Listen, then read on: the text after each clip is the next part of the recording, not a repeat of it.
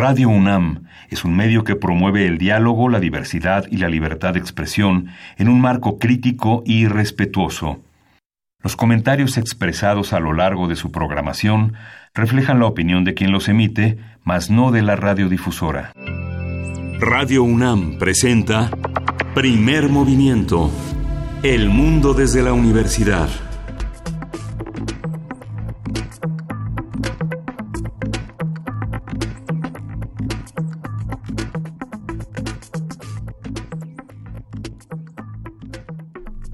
Hola, buenos días. Hoy es martes 12 de noviembre y son las 7, 4 de la mañana aquí en la Ciudad de México. Estamos en la cabina de Radio UNAM en primer movimiento Berenice Camacho, buenos días. Hola, muy buenos días, Miguel Ángel Quemain. Qué gusto estar aquí frente a estos micrófonos esta mañana de martes.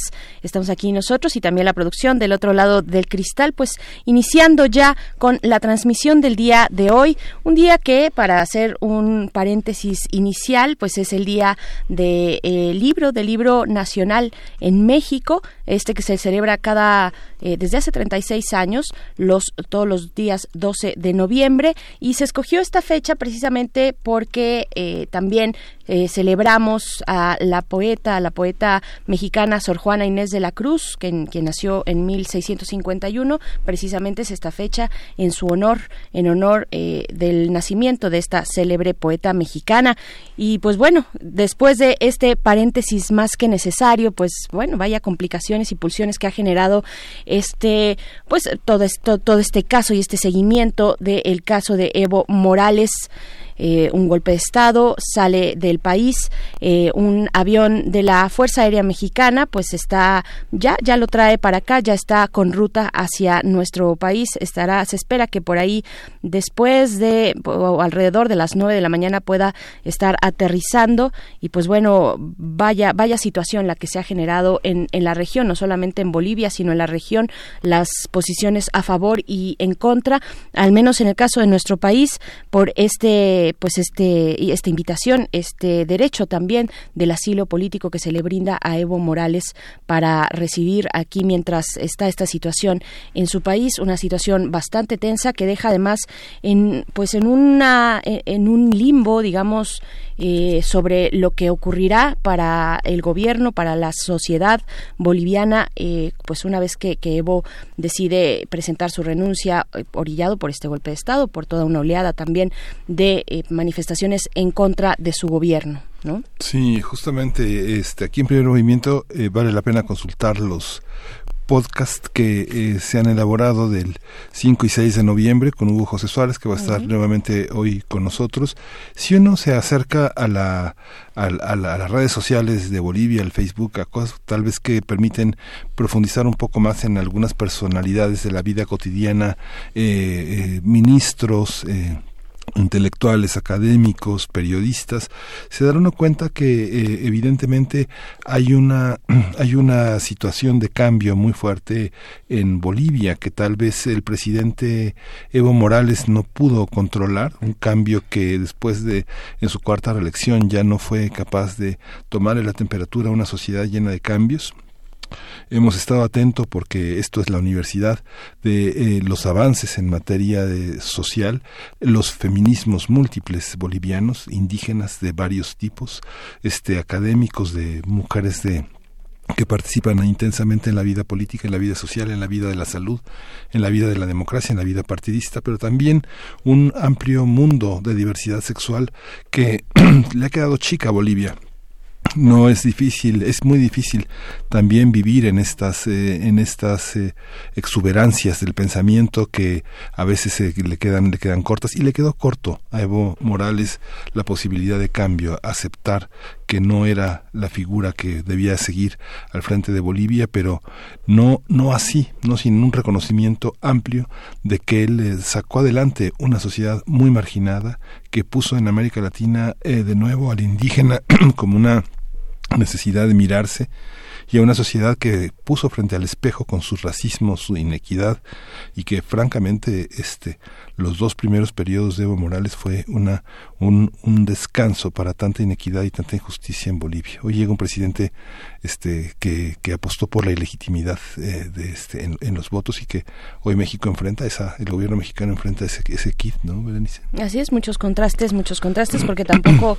eh, por supuesto está esta crítica, incluso autocrítica y la forma las posibilidades o la negación de los derechos que tuvieron las personas, por ejemplo, ya lo mencionabas, las mujeres activistas, pero también personas de la comunidad de la, de la diversidad sexual eh, en, en Bolivia, pues es bien sabido que prácticamente eh, pues no era no es, no es reconocida, no es reconocida las formas diversas de la expresión de, de la sexualidad y de la identidad de género también eh, en, en Bolivia. Y pues bueno sí llega el presidente de, el ex presidente ahora bueno ya con renuncia Evo Morales a nuestro país llega después de un viaje que, que partió de Paraguay eh, se esperaba ya pues, aproximadamente hace seis horas, estaba en la, a la espera de la confirmación de la ruta aérea que le permitiría llegar hasta México, pues donde el gobierno de Andrés Manuel López Obrador le asignó, le, otorgó, le otorgó el asilo político. Y pues bueno, sí, como bien dices, Miguel Ángel, estaremos conversando de eso más adelante,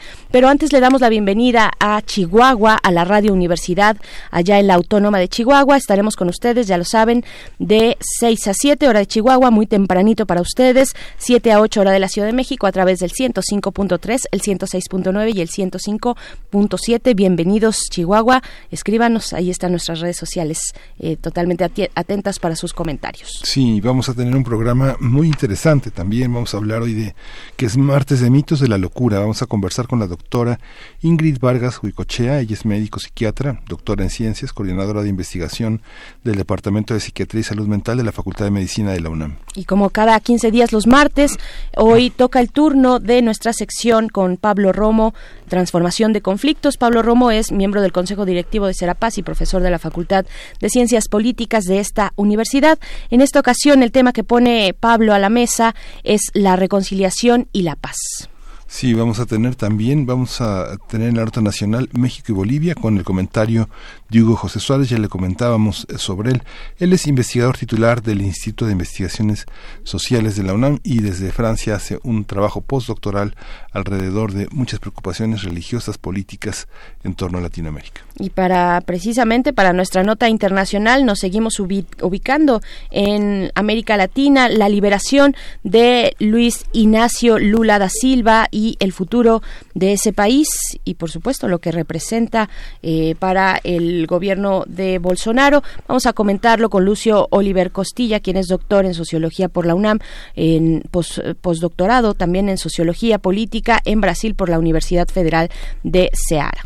Vamos a tener la poesía necesaria en la voz de Berenice Camacho. Todo listo ya, todo listo. Y la mesa está dedicada a las energías limpias y el cambio climático en México. Vamos a conversar con Giancarlo Delgado.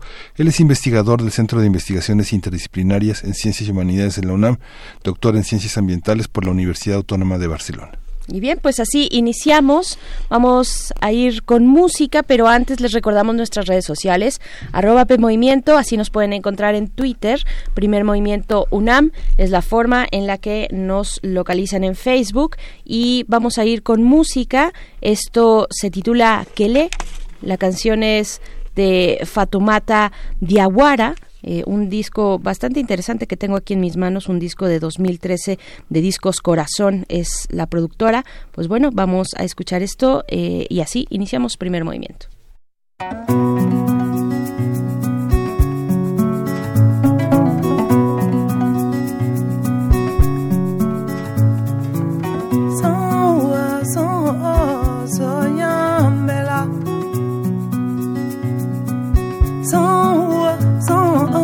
son oh, son color de uma bela son color de uma bela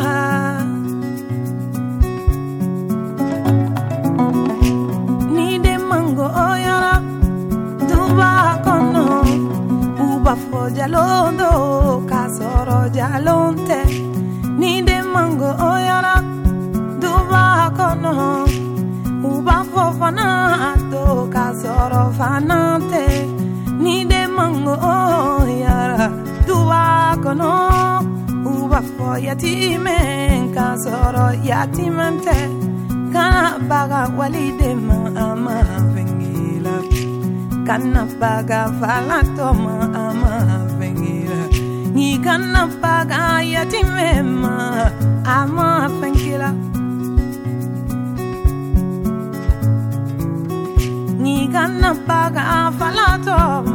ma fɛnge la Sans sans sans sans sans sans sans. Sans sans sans sans sans sans sans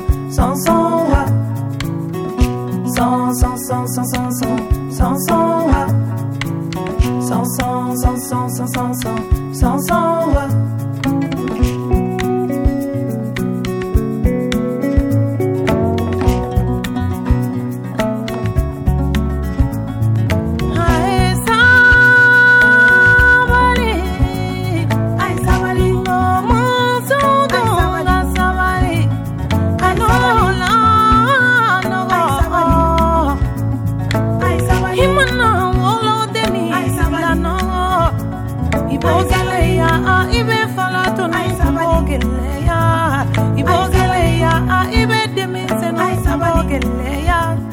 I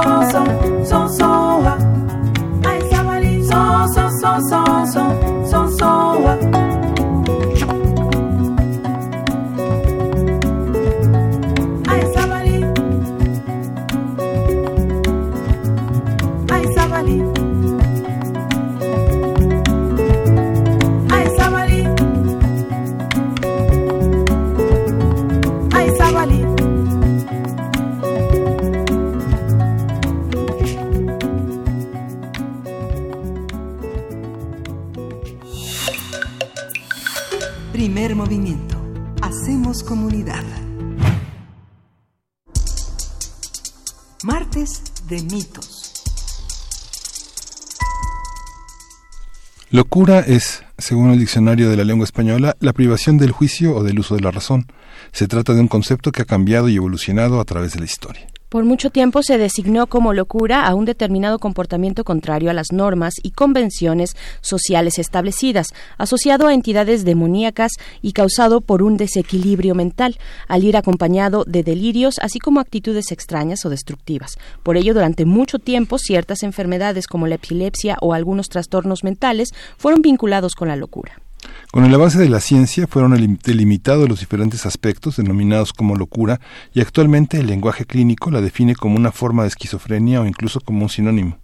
Así es, conversaremos sobre este concepto, el concepto de locura a través de la historia, qué significa, cómo se ha definido y cómo se ha transformado también en el tiempo. Para ello nos acompaña en la línea la doctora Ingrid Vargas Huicochea, quien es médico psiquiatra, doctora en ciencias, coordinadora de investigación del Departamento de Psiquiatría y Salud Mental de la Facultad de Medicina de la UNAM. Bienvenida, doctora Ingrid Vargas, muy buenos días. Hola, ¿qué tal? Buenos días. Gracias, doctora. Pues, pues ya dábamos una muy, muy breve eh, introducción sobre, sobre cómo nombrar, cómo, cuál es el concepto de la locura y, pues preguntarle primero cómo se ha entendido a través del tiempo, cuáles son los paradigmas dominantes que han explicado eh, los padecimientos o las condiciones psicosociales diversas. Sí, eh, este término de locura, en realidad, como ustedes bien lo señalaban en la cápsula, ¿no? Es eh, un término que se ha utilizado para designar aquellos comportamientos o conductas que salen de esta normalidad dentro de un contexto que de repente las personas no acaban de poder explicar por qué suceden y entonces se utilizaba o se ha utilizado, de hecho hasta el momento de manera genérica, el término de locura. Sin embargo, es un eh, término pues bastante estigmatizante. Porque si uno sale a la calle y le pregunta a la gente en qué, qué le viene a la mente cuando piensa en enfermedad mental, casi todos utilizan hasta la fecha de manera a manera sinónimo el término de locura. Pero es un término que conlleva aspectos eh, peyorativos, ¿no? De discriminación, de ignorancia alrededor. Eh, hoy, sobre todo tratando de eh, esclarecer mucho más a qué se refieren los trastornos psiquiátricos, ¿no? O neuropsiquiátricos, para hacerlos un poco más amplios, tratamos de dejar de lado el término de locura para hablar específicamente de cada condición de enfermedad o de trastornos mentales, ¿no? Ya de una manera más amplia.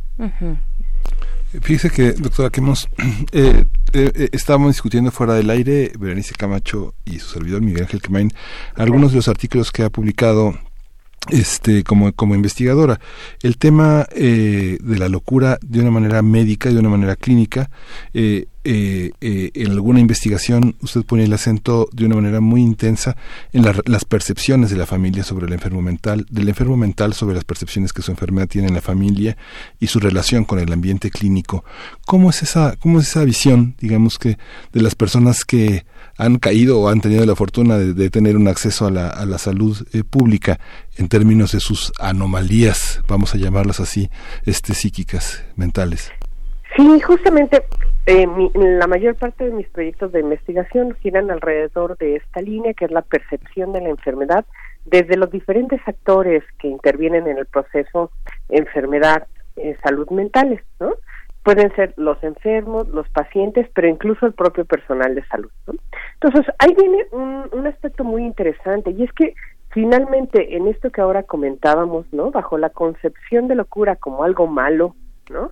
Y que tendría que ocultarse, la mayor parte de los pacientes y de sus familiares más cercanos evitan pensar que eh, han enfermado o que son poseedores de una enfermedad mental, justamente para que entonces no se les etiquete como loco. Porque entonces el estar loco significa tener algo malo, ¿no? El motivo de esconderse de la sociedad, ¿no? Es como un estigma, ¿no? Una marca que nadie quiere tener. Entonces ahí entra de repente una, una ruptura porque aun cuando eh, muchos de los que han accedido a participar en mis investigaciones y he podido entrevistar. Eh, poseen una enfermedad mental grave que es meritoria de tratamientos formales, incluso de hospitalización, eh, de todas maneras ellos no se reconocen como alguien que tiene una enfermedad mental, es decir, no se reconocen como enfermos mentales por este temor a ser invariablemente catalogados como locos. ¿Qué pasa con esto? Que al tener esta fractura tenemos varios problemas. Una de ellas puede ser el retraso en la búsqueda de atención. Es decir, si de por sí ese tipo de, de patologías son muy difíciles de ubicar porque no provocan eh, un sangrado, un cambio de coloración en la piel, un mal olor, ¿no? es decir, no provoca una elevación en la temperatura o algo que sea médicamente evidente y que indique que hay una, un problema de salud, eh, lo que provocan son cambios en el pensamiento y en la conducta. Entonces, de repente es complicado de identificar que eso es un, una patología que merece atención. Eso sumado ¿no? al decir, ¿Qué tal que a lo mejor tengo una enfermedad mental, pero qué miedo que los otros se den cuenta, entonces no busco atención? El desafortunado resultado que tenemos en eso es que sabemos que en México las personas con una enfermedad mental tardan entre 8 y 20 años en buscar atención. Con todo lo que eso pasa en, en ese intermedio. ¿no? Entonces, ese es un primer gran problema, el retraso en la búsqueda de atención. Después, ¿con quién busco atención?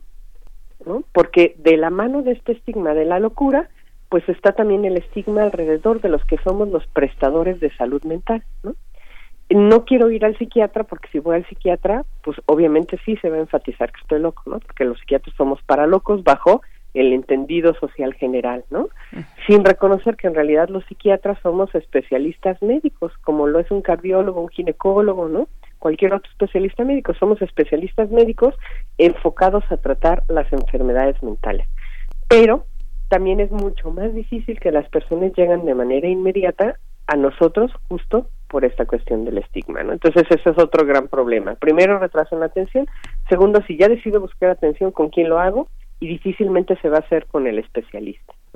Una vez que llegan a buscar atención, el otro gran problema derivado de, de lo mismo que ahora estamos platicando es el acceder a tomar los tratamientos indicados y mantenerlos, ¿no? Nuevamente, eh, bajo el malentendido, ¿no? O el mito que hay alrededor de los tratamientos psiquiátricos, ¿no? Si alguien de repente accede, ya va al psiquiatra, se le hace la indicación, se le explica cuál está siendo el problema y se recomienda el iniciar un determinado psicofármaco. Es muy común que la persona llegue a la casa y entonces sus familiares o conocidos les digan, uy, pero no te tomes eso, eso es un medicamento fortísimo, ¿no? Te van a dejar eh, todo dopado, te van a hacer adicto, te van a dañar los riñones o el hígado, etcétera. Y entonces obviamente el paciente va a decir, no, pues qué miedo, mejor no me lo tomo, ¿no? Y entonces así vamos, ¿no? En una eh, cadena muy, muy eh, desafortunada de eventos que termina en deteriorar más a nuestros pacientes, en que cuando busquen atención busquen en una la busquen en una condición ya muy complicada y con un peor pronóstico obviamente y hablando de gastos en materia de salud pública pues todo esto deriva en mayores gastos porque entonces ya los pacientes no buscarán atención en un primer nivel de atención sino se van a servicios especializados que obviamente son todavía más costosos ¿no? Claro. Doctora Ingrid, desde, desde la psiquiatría, desde las ciencias de la salud y en este caso de salud mental, ¿cuál es precisamente ese concepto? ¿Cuál es el concepto que tendríamos que, en- sobre el cual tendríamos que pensar la salud mental ya en el siglo XXI? ¿Dónde está el límite con el trastorno? ¿Cuáles son las discusiones que se plantea la, la- la psiquiatría respecto a esta salud, este, este límite, esta frontera, con lo que ya puede ser un diagnóstico o una condición eh, neuro, neuropsiquiátrica o psiquiátrica? Claro, ese punto creo que es importantísimo porque tenemos que conceptualizar a la salud mental no nada más como la ausencia de enfermedad, ¿no? sino tenemos que pensarla como una condición que permite al individuo sentirse bien consigo mismo, ¿no? funcionar de manera adecuada en su entorno social y ser productivo. ¿no? Em, bajo esa consideración, entonces uno tendría que empezar a reconocer que así como va al gimnasio para ejercitar el cuerpo, también tiene que hacer determinadas acciones o modificaciones en el estilo de vida para ejercitar la mente, ¿no? Y de alguna manera tendríamos que cambiar el chip, ¿no? Y empezar también a procurar no nada más el, por ejemplo, el decir, bueno, voy a comer espinacas, vegetales verdes, menos carne, menos grasas para no enfermarme del cuerpo, pero reconocer que dentro del cuerpo hay algo que no está separado, que hay la mente y que también tengo que hacer algunas acciones para procurar mantener esa mente estable. ¿no? Y también en esa misma línea, reconocer que así como la piel se enferma, el intestino se enferma, o muchos de los otros órganos, el órgano principal, que es como el órgano ejecutor de todo lo que hacemos en el día a día, que es el cerebro, pues también se puede enfermar y cuando se enferma necesita ser atendido y que es una cuestión que no va en el sentido de la voluntad, ¿no? Es decir, las enfermedades mentales son eso, son patologías que tienen que atenderse para poder resolverse y que no dependen de ser débil, no dependen de echarle ganas, ¿no? Sí, sí. Que no es que uno quiera estar así. Claro, claro, por supuesto. Fíjese que yo, este uno, uno de los textos que leí suyos fue el artículo que hizo sobre trastorno bipolar en 2012. Y me parece muy interesante porque hay varias cosas que usted señala justamente en esto. Hay una parte en el que eh, el, el medio está más enfermo que la persona, ¿no? Por ejemplo, el caso del bullying, ¿no? Sí. Eh, de pronto la víctima se le acusa de ser violenta, de no aguantar las bromas, ¿no? Cuando hay un estilo de bromear y hay un estilo de relacionarse que tiene que cambiar, ¿no? Hay una parte de infantilización del enfermo y hay una parte que, este, justamente en ese trabajo señalaba la dificultad en estos grandes momentos de lucidez de tener una pareja y de perderla constantemente. ¿no? Hay una parte en la que eh, hay una sensación de que la persona mejora, de que la persona tiene grandes momentos de lucidez y de que incluso ve más cosas que nosotros. ¿Cómo, cómo este, cómo tratar esa parte de- del ambiente esa, este este este trabajo que este que tuve la oportunidad de, de- de revisar eh, mostraba qué ciegos somos también en la manera de relacionarnos con personas que son muy distintas a nosotros que son que se que se repliegan que no son muy alegres o que son excesivamente alegres o que son muy este muy cambiantes en el estado de ánimo y que no sabemos qué etiqueta ponerle a esa diversidad no Sí, sí, así es. Gracias, Miguel Ángel. En, efecto, de repente el entorno es bien complicado, ¿no? O sea, estamos de acuerdo que en esta parte de los trastornos mentales graves, ¿no? O mayores, como le conocemos los psiquiatras, que es el caso de la bipolaridad o de la esquizofrenia, ¿no? por el impacto de los síntomas y además por la cronicidad que tienen las manifestaciones, de repente para el conductor asignado, yo sí les digo, a, los familiares más cercanos, que son los encargados de estar sí o sí con el paciente. De repente puede llegar a ser, sí, en efecto, muy cansado y muy desgastante. Por supuesto, nadie dice que es fácil lidiar con eh, enfermedades que provocan este, este cambio ¿no? en, las manifestaciones, en el comportamiento, pero también en la dinámica de ese entorno cercano de repente se va pervirtiendo eh, el sentido de todo lo que está sucediendo y el paciente en algún punto determinado se vuelve el chivo expiatorio, porque entonces todo el entorno deja de hacerse responsable de lo que está sucediendo por lo que ellos mismos hacen y deciden y le echan la bolita al paciente. Todo lo malo que pasa en la familia, en la pareja, en, la escuela o en el trabajo es, ah, claro, pues todo invariablemente tiene que ver porque aquí hay un enfermo psiquiátrico y es el responsable de todo. Y como, como comentabas ahorita Miguel Ángel, de repente ellos en realidad llega a puntos en los que están mucho más estables y yo diría más sanos que todos los que estamos alrededor, ¿no? Sencillamente porque ellos están tratados para poder tener a su mente en una condición de estabilidad, ¿no? Y entonces a veces ellos desde afuera dicen, ¿de verdad soy yo el que está mal? ¿O es que el mundo hmm. está ya bastante complicado y no acaba de entender eso, ¿no? Y en esta cuestión de, de tachar, ¿no? Eh, necesariamente todo lo que no entendemos como algo malo o como algo patológico, en su momento una, una autora, una antropóloga, Ruth Benedict, habló del relativismo cultural, ¿no? Y creo que es algo que de repente cabe muy bien aquí. Todo aquello que no entendemos o no comprendemos porque es ajeno a nosotros o a nuestra forma de ver el mundo, lo etiquetamos inmediatamente como algo malo o anormal. Entonces ella lo que decía, bueno, es que hay que ver desde dónde lo estamos viendo. A lo mejor los anormales terminamos siendo nosotros a la vista del otro. Entonces tendríamos sí también, ¿no? Eh, muy en el sentido de lo que comentaba ahorita Berenice, ¿no? En, el, en pleno siglo XXI tendríamos que permitirnos la flexibilidad a tratar de entender esas formas eh, de ver eh, de ver la realidad, ¿no? Por supuesto, y vuelvo a enfatizar, no estamos diciendo que cuando la enfermedad está descompensada sea algo normal y que tendremos que aceptarlo. La enfermedad cuando está y está en crisis tiene que ser atendida para poder ayudarle al individuo a estar mejor, ¿no? Pero eso no quiere decir que entonces el individuo se vuelva eh, la enfermedad en sí, ¿no? Es por eso que tratamos de ser muy cuidadosos incluso en el lenguaje, en lugar de decir el depresivo, el esquizofrénico, el bipolar. Hoy hacemos mucha, mucha eh, insistencia en que mejor digamos Juan que tiene depresión, María que padece de esquizofrenia.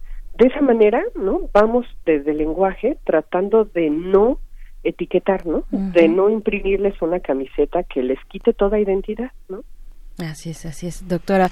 Eh, también dentro de pues estas eh, posturas estigmatizantes o pensando en aquello que se sale de lo normal para ponerlo muy eh, poniendo muy entre comillas eso esa cuestión de la normalidad eh, lo normal o lo anormal. También hay pues mitos en torno a y muchas creencias en torno a la pues estas condiciones eh, digamos que están fuera de los esquemas de la regularidad y una de ellas es por ejemplo la genialidad ¿Qué decir? ¿Hay una relación con estas condiciones, con estos diagnósticos, condiciones, trastornos, como queramos y podamos llamarle, eh, con, con, respecto a, la genialidad, a aquellos que se salen de los límites de esas normas precisamente, de esos parámetros de lo normal?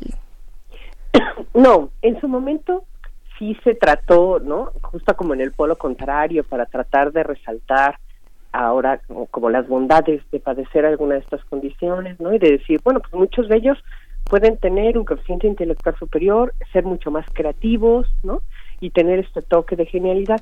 Hoy sabemos que no, realmente eh, la genialidad, ¿no? O la creatividad se da tanto en personas que tienen un trastorno mental como en aquellas que no lo tienen, ¿no? Obviamente, de repente las creaciones que pueden salir de una mente que se enfrenta a pensamientos y emociones extremos, pues pueden ser todavía más impactantes justo porque los demás no podemos ver el mundo así, ¿no?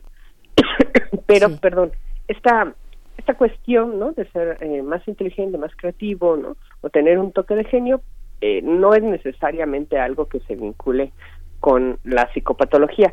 Así como tampoco lo es otro aspecto que Hollywood ha querido por ahí imponernos, ¿no? Que todos los asesinos seriales o los personajes peligrosos son pacientes psiquiátricos. No, pues no necesariamente, ¿no? De hecho, en muchas ocasiones el paciente psiquiátrico es más la víctima que el victimario. ¿no? Entonces, bueno, esos, tanto el mito de la genialidad como el mito de la peligrosidad son esos, ¿no? Mitos que eh, los programas televisivos, ¿no? Las películas de repente nos han querido imponer, pero ambas condiciones suceden por igual en personas que tienen o que no tienen una condición de enfermedad mental. No es privativo.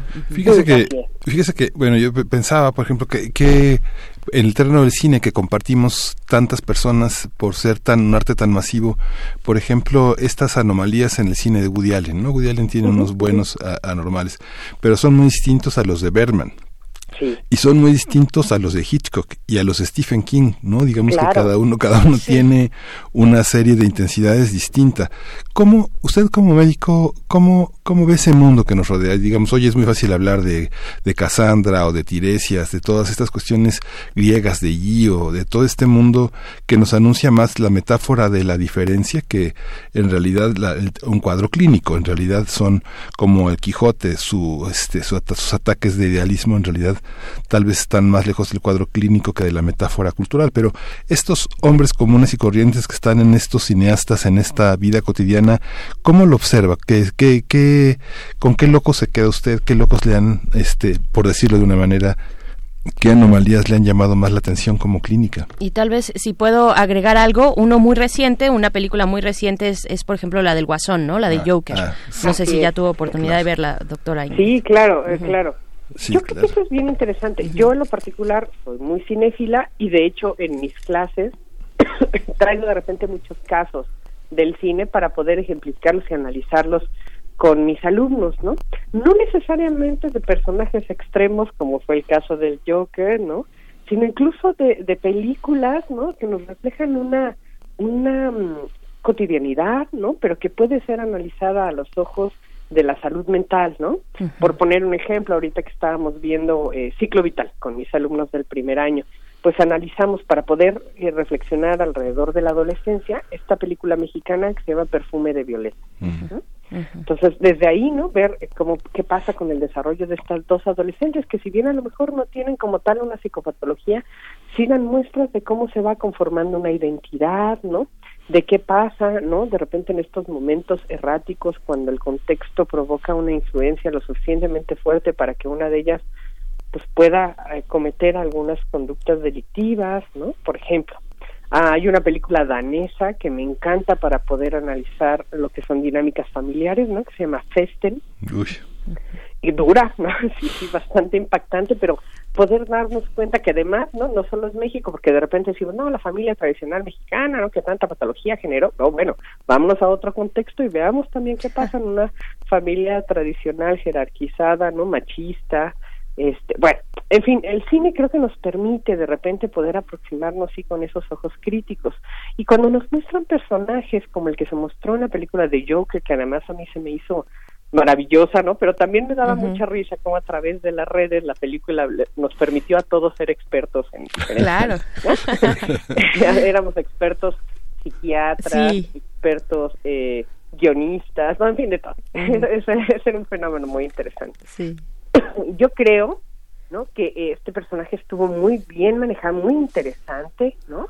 a todos nos quedaba la duda, a ver, finalmente era un personaje psicótico o es el personaje del cómic psicópata que genera todo este relato, ¿no? Eh, para victimizarse, que finalmente no es así, ¿no? Pero también aprovechando la, la, duda de que si estaba o no estaba psicótico, las fallas del sistema de salud, ¿no? El estigma del entorno social, la indiferencia frente a la enfermedad mental, en fin, creo que estuvo muy interesante, ¿no? Y da para mucho.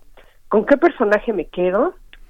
Ah, bueno, creo que Jack Nicholson en El Resplandor mm, siempre será Jack Nicholson. En El Resplandor, ¿no? Es uno de los más interesantes. Ah, me gusta también el personaje que refleja una persona con esquizofrenia en la película de Spider. Ah, qué maravilla. Es Cronenberg. Que es, es, también muy interesante, ¿no? Pero bueno, ahí siempre, cuando lo tengo que presentar en algún cine debate con los alumnos, siempre hago el énfasis de, nada más acuérdense, no veamos invariablemente al paciente psiquiátrico como alguien violento, porque bueno, pues Hollywood sí tiende a llevarnos hacia allá. Ujú, claro. En fin, bueno, sí, el cine da para mucho. Da para mucho, por supuesto.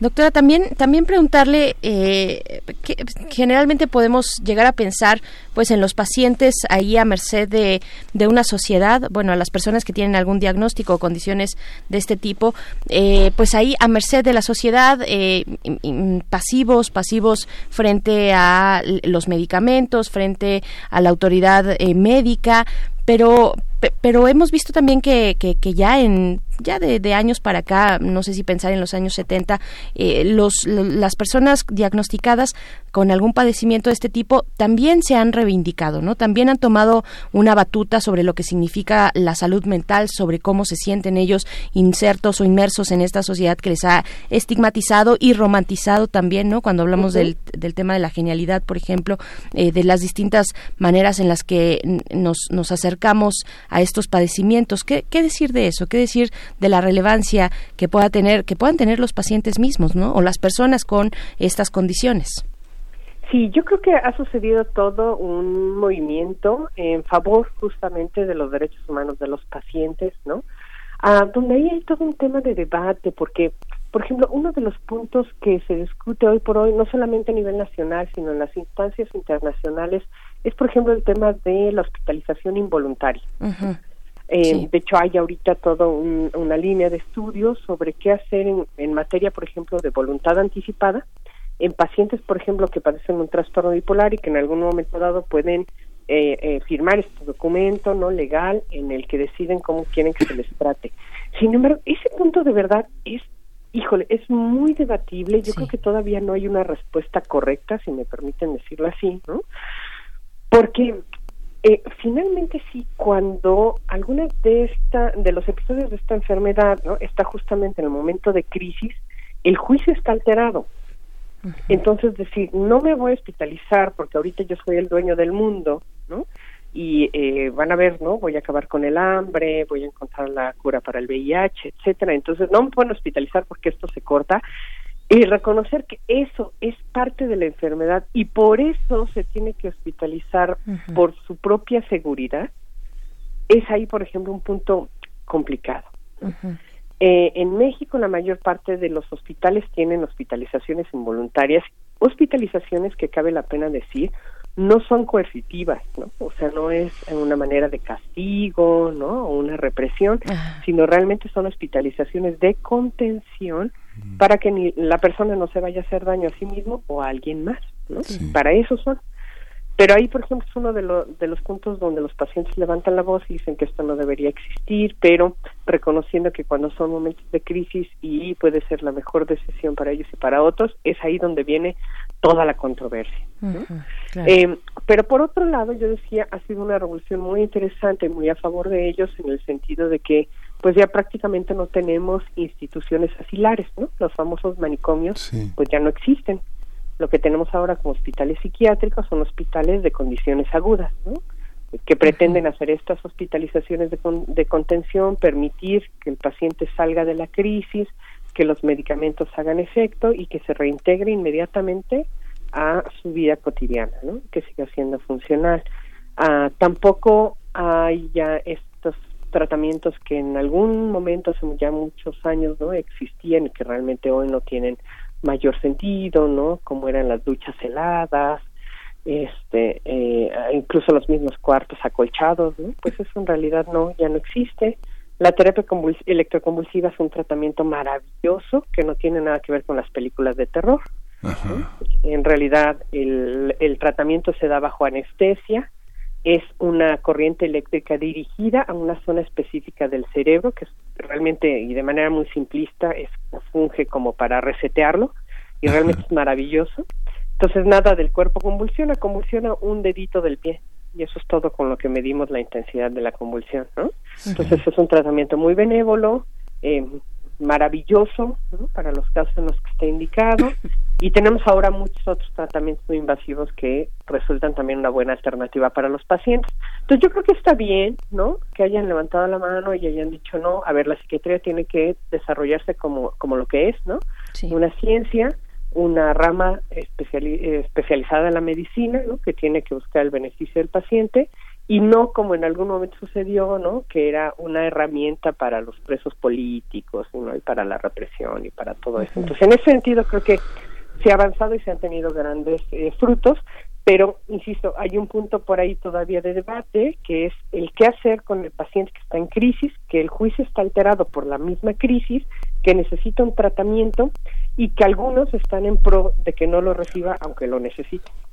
Claro, Sí. pues doctora, se imaginará que acá tenemos en nuestras redes sociales muchos comentarios desde desde si enamorarse es locura, ¿no? Hasta, bueno, cómo son tratadas las enfermedades, eh, los padecimientos mentales en México, ¿no? Cuáles son los hospitales, digamos, eh, cuáles son las adecuaciones que realiza el sector salud para atender a esta población. Eh, también nos dice por acá, eh, nos dicen que el, el estómago es el segundo cerebro, ¿no? Que influye notablemente en la conducta. Eh, Todo el, todo el tubo digestivo Mm. Sí. tiene, tiene, incluso tiene receptores para los mismos neurotransmisores involucrados en las emociones. Los riñones. los riñones también. Eh, e también por acá le preguntan si existe un padecimiento psicológico eh, o, o psiquiátrico con incontrolables ataques de risa, como es el caso del Joker. Le preguntan por acá si, que si eso es que si eso existe o no. Sí, sí, no ¿Sí? es un trastorno de la risa, es una condición más neuropsiquiátrica, ¿no? Neuropsiquiátrica. asociada a una condición más neurológica que puramente psiquiátrica. Este, Mm, y sí, ya. sí, sí lo existe, ¿no? Incluso también existen algún tipo de crisis convulsivas que se caracterizan, caracterizan justamente por una eh, risa incontrolable, ¿no? Sí. Entonces, Ok. sí, sí lo hay.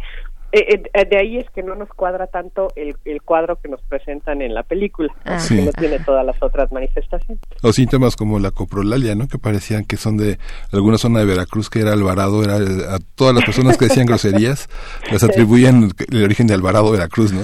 Pero es una coprolalia, es un síntoma también, ¿no? Sí, Sí, sí, claro. también, ese es otro, ¿no? De otro padecimiento así es.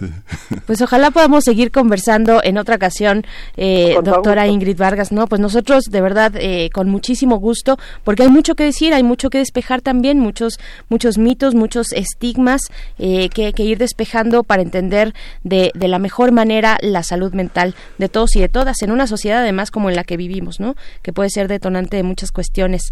Eh, doctora, pues le agradecemos mucho.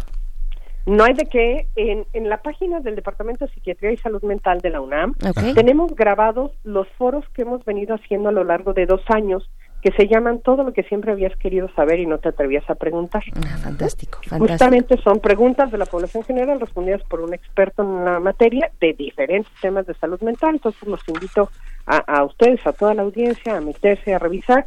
Y esperamos pronto también tener publicado el, el libro de, de algunos de esos temas que creemos que justamente permitirán ayudar a desmitificar algunos de estos aspectos. Están en la Facultad de Medicina, Así es. en la, en la- el área de psiquiatría.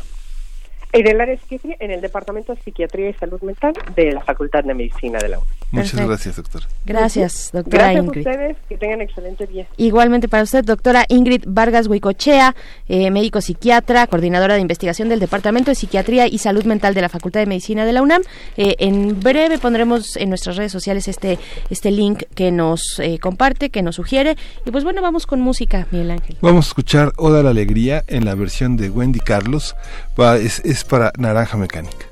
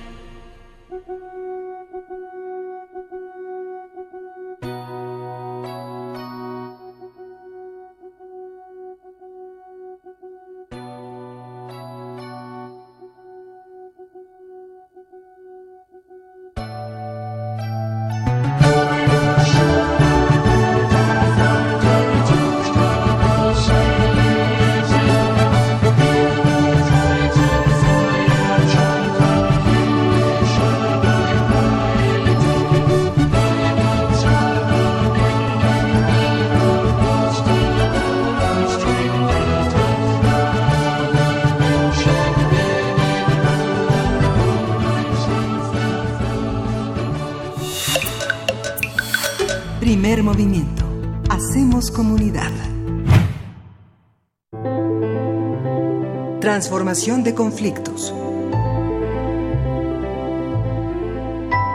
Y le damos la bienvenida a Pablo Romo, miembro del Consejo Directivo de Serapaz y profesor de la Facultad de Ciencias Políticas de esta universidad. También es un colaborador habitual en esta sección Transformación de Conflictos para Primer Movimiento. ¿Cómo estás, Pablo? Qué gusto, buenos días. Igualmente. Qué bueno, qué bueno. Nos da gusto escucharte eh, para hablar en esta ocasión de la reconciliación y de la paz, que vaya que nos hace falta. Así es, se me ocurre que es un tema fundamental viendo las imágenes eh, que hemos estado viendo en los últimos en las últimas semanas este que son imágenes que calan profundamente en la conciencia y que eh, claman por justicia y necesitamos pensar entonces qué tipo de justicia. Eh, yo creo que es importante hacer un repaso de lo que este hemos hablado en otras ocasiones porque me parece que la reconciliación sin más quedaría muy desubicada si no entendemos los dos tipos de aproximaciones de justicia que frecuentemente hablamos aquí. Una que sería la eh, justicia, eh, digamos, retributiva, que es la que usualmente eh, eh, tenemos, que en el fondo se aproxima mucho a la ley del talión. Este, eh, es decir, eh, habla no solamente de, de eh, de un principio de proporcionalidad de la pena de acuerdo al daño que ha cometido. Y entonces las voces claman porque si este le cortó un brazo, pues entonces al criminal hay que cortarle un brazo. Si le quitó un ojo, a la víctima hay que ponerle, hay que quitarle a la- al criminal, al ofensor, este otro ojo, de tal manera que sea proporcional a la, al, al daño que ha causado. Y otra que hemos hablado también mucho es la justicia restaurativa, que este que habla tanto de el ofensor como del ofendido para generar eh, una nueva situación. Quizá la palabra restaurativa es mal utilizada, quizá habría que utilizar mejor la palabra restauradora, porque la, re- eh, eh, eh, la, re- eh, la palabra restauradora habla de futuro, la restaurativa y quizá evoca un poco la, colocar en la situación pasada al ofensor y al ofendido.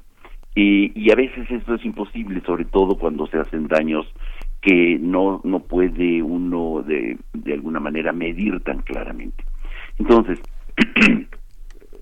quizá eh, habría que utilizar esta palabra restauradora hacia el futuro, en donde toca tanto al, al ofendido como al ofensor para ubicarlos, restaurarlos en una nueva situación.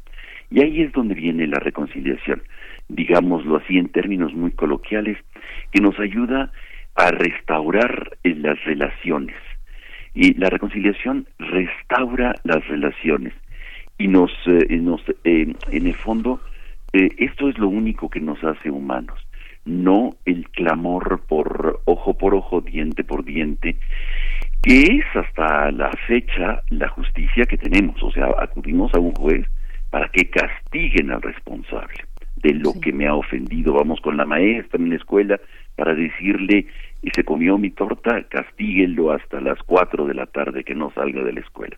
En fin, este, hay una evocación por el castigo y no por la restauración del daño y una reconciliación que en el fondo es lo único que nos humaniza, es lo único que nos hace, nos construye o nos hace o nos devela seres humanos. En el fondo, esta es la, esta es el desafío de la reconciliación, un- una reconciliación que debe de tener una serie de pasos, no es solamente ya perdón y cuenta nueva, o darle vuelta a la página, como dicen los políticos, sino eh, la reconciliación es un proceso, es un proceso que tiene, que busca acordar, en el fondo, acordar, y, y como su etimología lo dice, ¿no? Regresar al corazón. Es un reconocimiento del, de- del ofensor, de la falta que ha cometido, del crimen, de la ruptura que ha cometido. No hay posibilidad de una reconciliación sin un reconocimiento de esto. En segundo momento también tenemos este tener pena por la falta o por la ofensa eh, cometida, no llegar al espacio de reconciliación riendo y burlándose de la víctima o, negando que se ofendido, ¿no?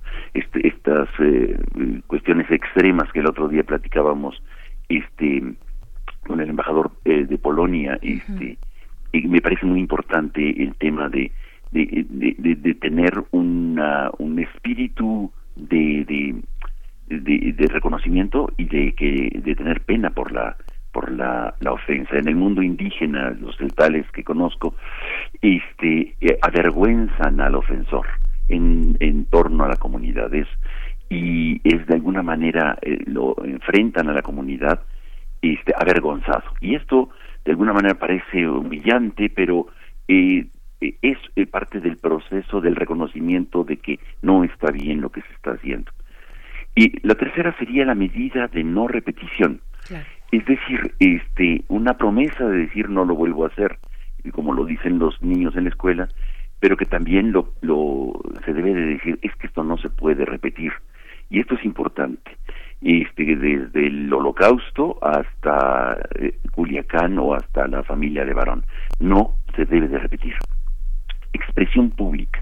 Debe de haber una expresión pública como una un, um, eh, un compromiso. No es solamente un examen interno intimista de conciencia sino se trata de una expresión pública de que ha habido una ofensa y que no y, y, de que no se repetirá las medidas de no repetición y que este se reparará la falta que sería el último acciones a favor de la comunidad la, repara- la, la, la ofensa no ofende solamente a la víctima, ofende al conjunto, ofende a la comunidad o ofende a la sociedad.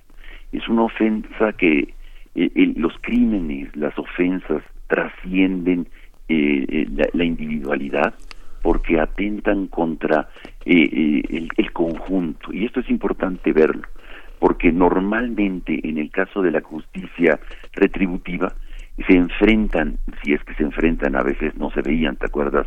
El juez, el, el criminal nunca veía al juez, Ajá, no, no, no sí. había manera. Y, en fin, entonces, eh, aquí sí es una acción a favor de la comunidad, en donde se construye, se reconstruye eh, el tejido social destruido. Y por último, la reparación de la falta, que consiste en, una especie de restaurar hacia adelante. Es decir, por eso sería restauradora, porque evoca una construcción de una nueva relación. No podemos decir, vamos a regresar como estábamos antes. Lo digo de un matrimonio peleado o lo digo de una sociedad este, confrontada.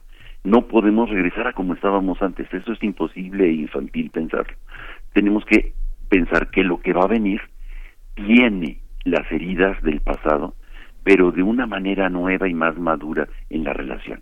Y esto es, digamos, algunos de los componentes eh, del proceso de reconciliar. Estamos, estamos en el límite de la hora, pero ¿hay algún espacio, Pablo, para lo, para lo irreconciliable? ¿Dónde se, dónde, dónde coinciden eh, eh, el agua y el aceite? No sé, pienso en AMLO y pienso en Salinas, pienso en Fran Ceballos y Cárdenas. ¿Dónde está, dónde está eso? Digamos que Giorgio Agamben, Richard Sennett, este, investigadores así lo han colocado en el tema del respeto, ¿no? O- Claro. O, o la teoría de Rawls, ¿no? De, de- de este, ¿Dónde Sí, colocar esa parte de lo irreconciliable, no? Sí, pero mira, acuérdate lo que sucede y lo que estamos viendo en eh, Colombia, que parecía irreconciliable las FARC y Santos, ¿no? O sea, el, el creador de los falsos positivos, llamados falsos positivos, no, O sea, Sí. son ejecuciones extrajudiciales, este, y, eh, y hoy Premio Nobel de la Paz, y al mismo tiempo, este, que parece absolutamente irreconciliable, no es solamente de ideología, sino hay heridas, hay muertos, muchos muertos, muchos desaparecidos en Colombia, y generan un proceso muy doloroso, muy difícil, pero esto es gracias a mediaciones, ¿no? Gracias a puentes que se van construyendo, quizá no para estrecharse la mano unos contra otros, pero sí restaurar un futuro este en, en condiciones en donde eh, haya posibilidades de encuentro y de y de construcción social. La Revolución Mexicana es un ejemplo muy concreto este, las grandes dificultades, hay asesinatos, hay, eh, pero a pesar de eso, hay un momento en el que se dice no podemos seguir así. O sea, no solamente por cuestiones tan, pues, eh, que, que, vemos que parecen dramáticas y el apocalipsis eh, a través de los memes, pero en realidad, este, cuando vemos eh, en las calles un Culiacán, un jueves negro en, en Culiacán, pareciera que ya no hay más posibilidades. Y yo creo que, este, eh, sí es posible y para eso es justamente estos procesos. Es un proceso, hay que entenderlo, no como una acción de tirémosle una bomba atómica y se acaba el problema, muerto el perro. No, este tipo de dichos que tenemos socialmente muy metidos y que en el fondo impiden el encuentro con el otro y generar procesos de largo aliento que nos animen a construir humanamente una nueva sociedad. Y es de lo más relevante lo que nos compartes y eh, en, en, esta ocasión y en otras en, eh, en este espacio eh, es necesario porque pues así estamos, ¿no? Así estamos ahorita, así estamos viviendo como sociedad o malviviendo a partir de la violencia a través de estas relaciones que no tienen, que precisamente para buscar este, esta reconciliación, pues ahí están estas, estas brújulas para llenar de contenido, para dotar de contenido estos procesos y que sean sustantivos. querido Pablo te, agradecemos mucho esta conversación cada 15 días, los martes, para transformar los conflictos y te, mandamos un abrazo. Muchísimas gracias. Recordemos, no es el ojo por ojo, sino la eh, una restauración hacia el futuro. Muchísimas gracias. Gracias, Pablo Romo. Pues se nos ha ido ya la hora. Nos despedimos de la radio de Chihuahua. Nos encontramos el día de mañana con ustedes a partir de las 6 de la mañana por allá. Mientras tanto, Miguel Ángel, vámonos al corte de la hora. Sí, vámonos al corte.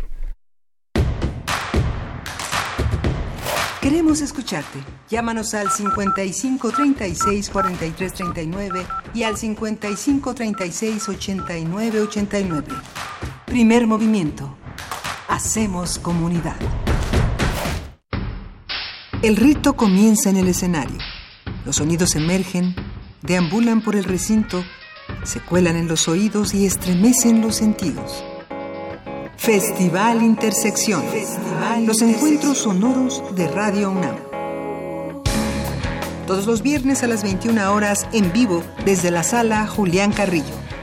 Escúchalos a través del 96.1 de FM, www.radiounam.unam.mx o ven a Adolfo Prieto 133 Colonia del Valle, cerca del Metrobús Amores. La entrada es libre. PRD. El PRD está de regreso para seguir junto a la gente y mejorar tu vida como lo hemos hecho desde hace más de tres décadas. Estamos afiliando con nuevas tecnologías. A lo largo y ancho del país iniciamos una campaña de afiliación para que sigamos construyendo un México más grande y más seguro para ti y para los tuyos. Acércate al PRD de tu localidad.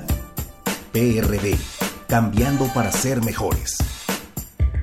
¿Te ofrecieron un trago o un cigarro? ¿O un churro? Natacha. Y te dijeron que no pasa nada. ¿Seguro que no pasa nada? Antes de entrarle, deberías saber lo que las sustancias adictivas pueden causar en tu cuerpo. ¿O te gusta andar por ahí con los ojos cerrados? Mejor llama a la línea de la vida de Conadic 800-911-2000 cualquier día a cualquier hora. Aquí te escuchamos. Juntos por la paz. Estrategia Nacional para la Prevención de las Adicciones. Gobierno de México. ¿Qué es el baile voguing? ¿Cuál es su verdadera historia? ¿Cómo entenderlo?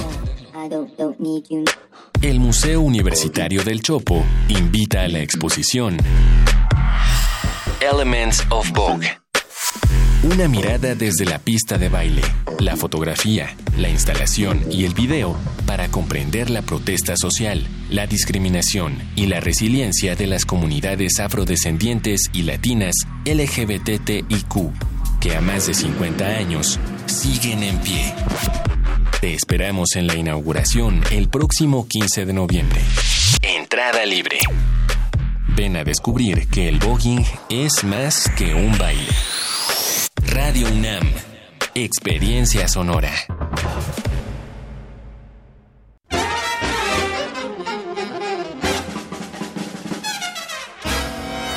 Música de fuego y fragua, de cacerías, funerales, bailes y salas de concierto. Hoy escuchamos sus historias. Viento de bronce. Un programa de Juan Arturo Brennan. Acompáñanos en un recorrido por todos los géneros y todos los estilos de la música de trompeta. De lunes a viernes a las 6.40 de la mañana o escucha la repetición a las 3 de la tarde. 96.1 de FM. Radio UNAM. Experiencia sonora.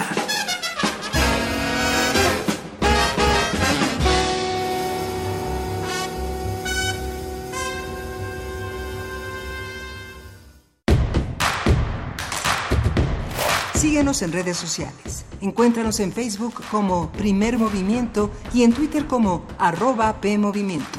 Hagamos comunidad.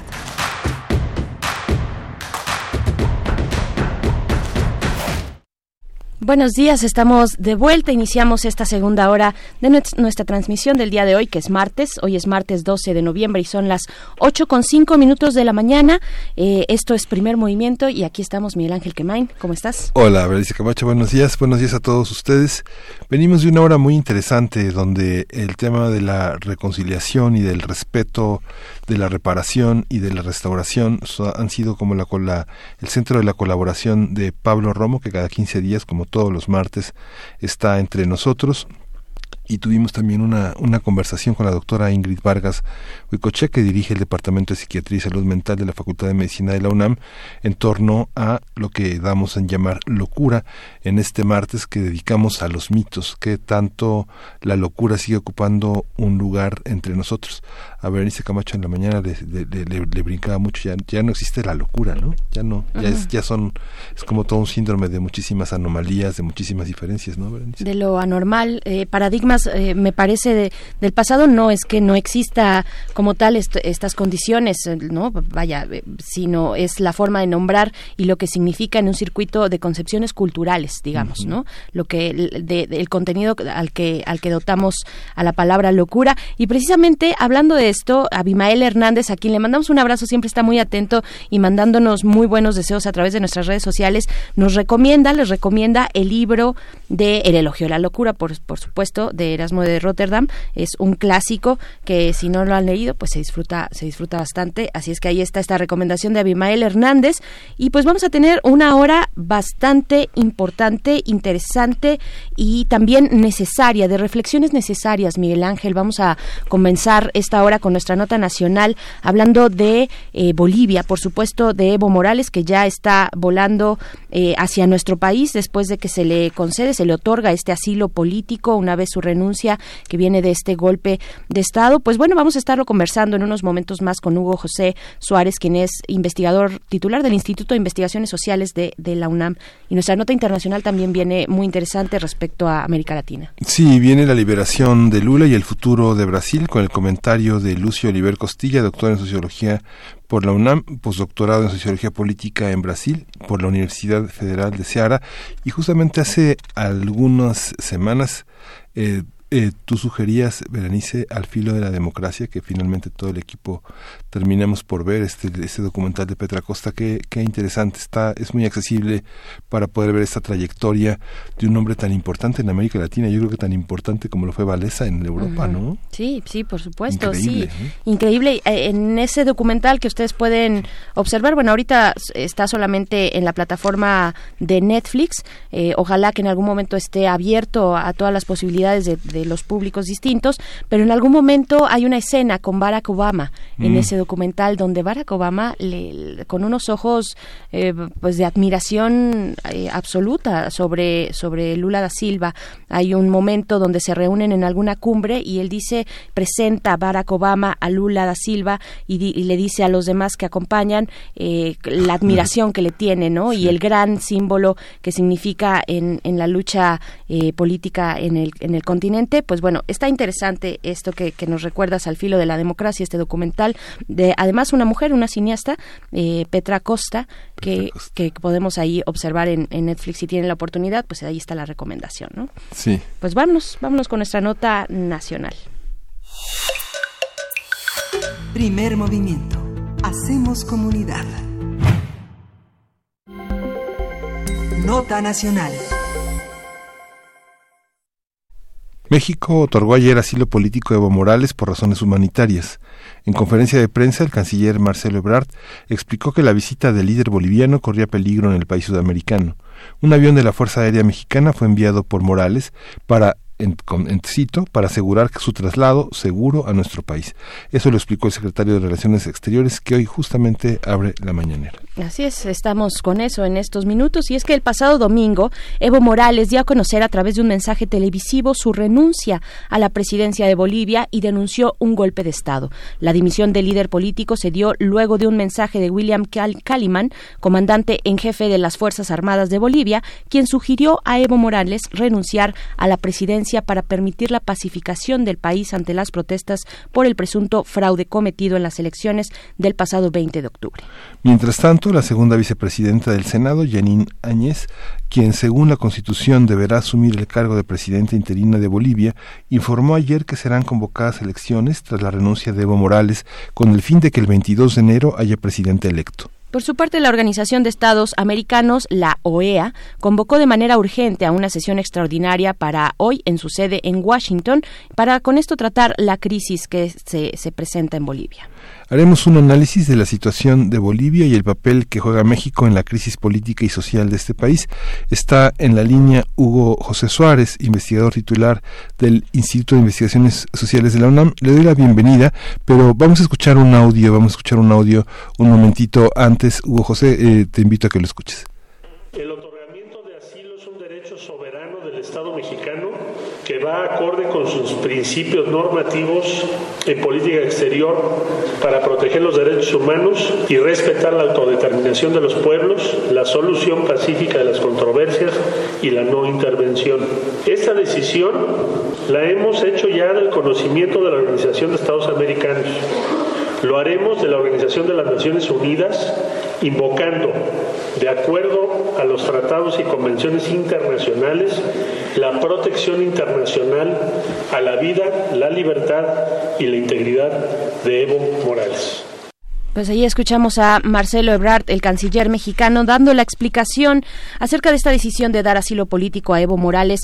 Eh, pues con esto le damos la bienvenida, doctor Hugo José Suárez. Muy buenos días. Buenos días, eh, Berenice Miguel Ángel. Eh, un gusto estar aquí con ustedes y con el auditorio. Gracias, gracias, doctor. Al contrario, pues cómo, cómo leer la evolución, la evolución de esta situación en la que, bueno, ahora nos encontramos, que ya hemos eh, dado eh, algunos rasgos muy, eh, digamos, amplios sobre el caso de Evo Morales y Bolivia. ¿Qué decir de, de esta situación? Exacto. Mira, yo eh, quisiera decir ahorita, antes de, de analizar un poco la situación concreta, que voy a intentar dar una visión un poquito, digamos, al margen de eh, las verdades históricas. Ya ves que eso de las verdades históricas son son cuestiones eh, muy complejas y finalmente eh, al margen del poder, porque el poder sea de derecha sea de izquierda siempre va a generar una narrativa eh, a la cual muchos se pueden sumar o muchos las pueden ver eh, con entusiasmo, eh, pero eh, voy a tratar de ponerme un poquito al margen de esa eh, narrativa oficial que hay ahorita alrededor de la salida de, de Evo Morales, que tiene que ver con la idea de golpe de Estado, que es parte de la gran disputa discursiva que está ahorita generando en varios lugares del planeta una represión. Entonces, eso lo podría como, como preanuncio, digamos, para eh, situar un poquito mis, mis palabras. Lo primero que yo creo que hay que decir es, hay que contextualizar la salida de la renuncia de Evo Morales, eh, si uno se queda solamente con el hecho de que está llegando en este momento luego de un golpe de Estado y que su eh, vida estuviera en peligro, su integridad física estuviera en peligro, se queda con una pequeña partecita y no con, eh, que no hace justicia finalmente a todo el proceso que ha sucedido y por qué se está en esta situación. No me voy a ir muy lejos, no se preocupen, solamente tres puntos. Primero, hay que eh, recordar que eh, luego de las elecciones del 20 de octubre, fruto de las sospechas de fraude, se, generó una movilización enorme por parte de, la población boliviana por de, distintos sectores, sectores urbanos rurales, indígenas, intelectuales, empresarios, distintos sectores que se movilizaron demandando varias cosas y que entre otras primero una segunda vuelta, luego la renuncia del presidente. Pero fueron muchos los sectores que se expresaron eh, pidiendo que el presidente o renunciara o que se vaya a una segunda vuelta o que se llame nuevamente a elecciones. Es en ese contexto que viene el eh, informe de la OEA. Esto es muy importante subrayarlo. O sea, el informe de la OEA sobre las elecciones es un informe que el presidente Morales la lo solicita para eh, mostrar que, que las elecciones no habían, que no había, que no había habido fraude en las elecciones. Ese es eh, eh, la, principal razón por la que se le da, digamos, acceso a la OEA. Y em, lo que hace el presidente, el expresidente en distintos momentos, es decir, esperen tantito antes de que haya cualquier otro tipo de movilización, esperemos a los resultados de, la, de, el informe de la OEA y según los resultados que sean vinculantes veremos qué vamos a hacer. Esa era la propuesta del presidente. El caso es que, bueno, mientras tanto, el presidente hace una serie de cosas, el expresidente, eh, entre otras, em, eh, se, se, hay tres muertos que son de opositores al gobierno, no hay que olvidar, o sea, tres muertos opositores al gobierno que estaban en las marchas en contra del gobierno, eh, que mueren en estos días, además de eh, varios heridos eh, en todo el país. Entonces, eh, ¿qué pasa con la auditoría? En el momento en el que la auditoría, que había sido solicitada por el, por el gobierno y que el gobierno le estaba esperando, en el momento en el que la auditoría prueba que ha habido fraude, tanto prueba que el proceso electoral no es limpio, Evo Morales se ve desnudado frente a la opinión pública eh, nacional, pero también internacional, que había participado, que había manipulado la el tribunal eh, eh, electoral y por lo tanto tiene que buscar una salida.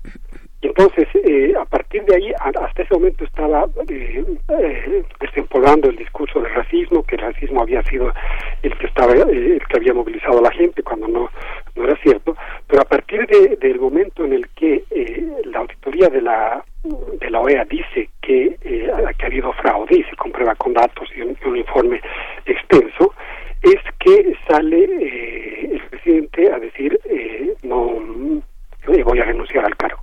Eh, esto, por supuesto, que antes de esto hay una serie de manifestaciones de muchos sectores que empiezan a pedir la solicitud del presidente. El último sector es el sector militar, eh, que, que invita al presidente, o sea, no, no, no, no impone, es diferente. Y, eh, y bueno, y a partir de eso es que el presidente decide su renuncia. Ahora bien, eh, en, la, en, el momento en el que decide la renuncia hay dos elementos que deja el presidente en el aire que son muy complicados. Primero, deja un vacío de poder que es eh, complejo para el país porque eh, deja dos días al país eh, sin posibilidad todavía de que se reúna la asamblea, de que haya una sucesión eh, y deja el país en caos. Y hay una serie de grupos de choque que salen a eh, amedrentar a la población y causar, a, causar realmente actos vandálicos que son brutales. Se tienen datos, eh, por ejemplo, de que se quemaron eh, 60 eh, buses del, eh, del servicio público de transporte, por ejemplo, en la ciudad de La Paz. Eh, yo tenía un audio por ahí que siquiera lo podemos pasar en un rato de cómo se había eh, roto los vidrios de, de la gente que de las casas de los domicilios la gente con mucho miedo eh, y, y, grupos de choque ahí que estaban incendiando igual incendiando otros grupos también eh, casas y domicilios de eh, personas afines al MAS por supuesto eh, pero también eh, grupos muy importantes de experimentación de la paz que incendiaron la casa del rector por ejemplo la casa de varios periodistas etcétera entonces es una situación realmente de, de caos que que, de, que deja por el vacío de poder que deja el presidente. Ahora bien, en ese momento es cuando el presidente arma, cuando se ve que iba a eh, que estaba claro que había formado parte de un fraude eh, electoral y que según la ley el fraude electoral implicaba que se tiene que seguir eh, juicio a las personas responsables del fraude electoral, en este caso al tribunal eh, electoral que había sido influido por el presidente, es que saca el recurso retórico más importante para Bolivia, que es acudir otra vez a el, el fantasma del golpe de Estado. ¿sí? Ese fantasma del golpe de Estado que es muy duro, que lo hemos vivido eh, de manera muy dramática en el país y que por supuesto nadie quiere que eh, vuelva eh, a, la, a la nación.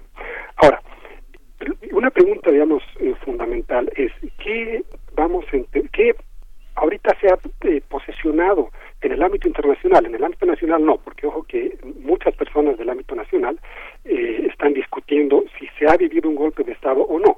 O sea, realmente parte de la discusión, gente de derecha, de izquierda, de arriba, de abajo, o sea, no es solamente un sector.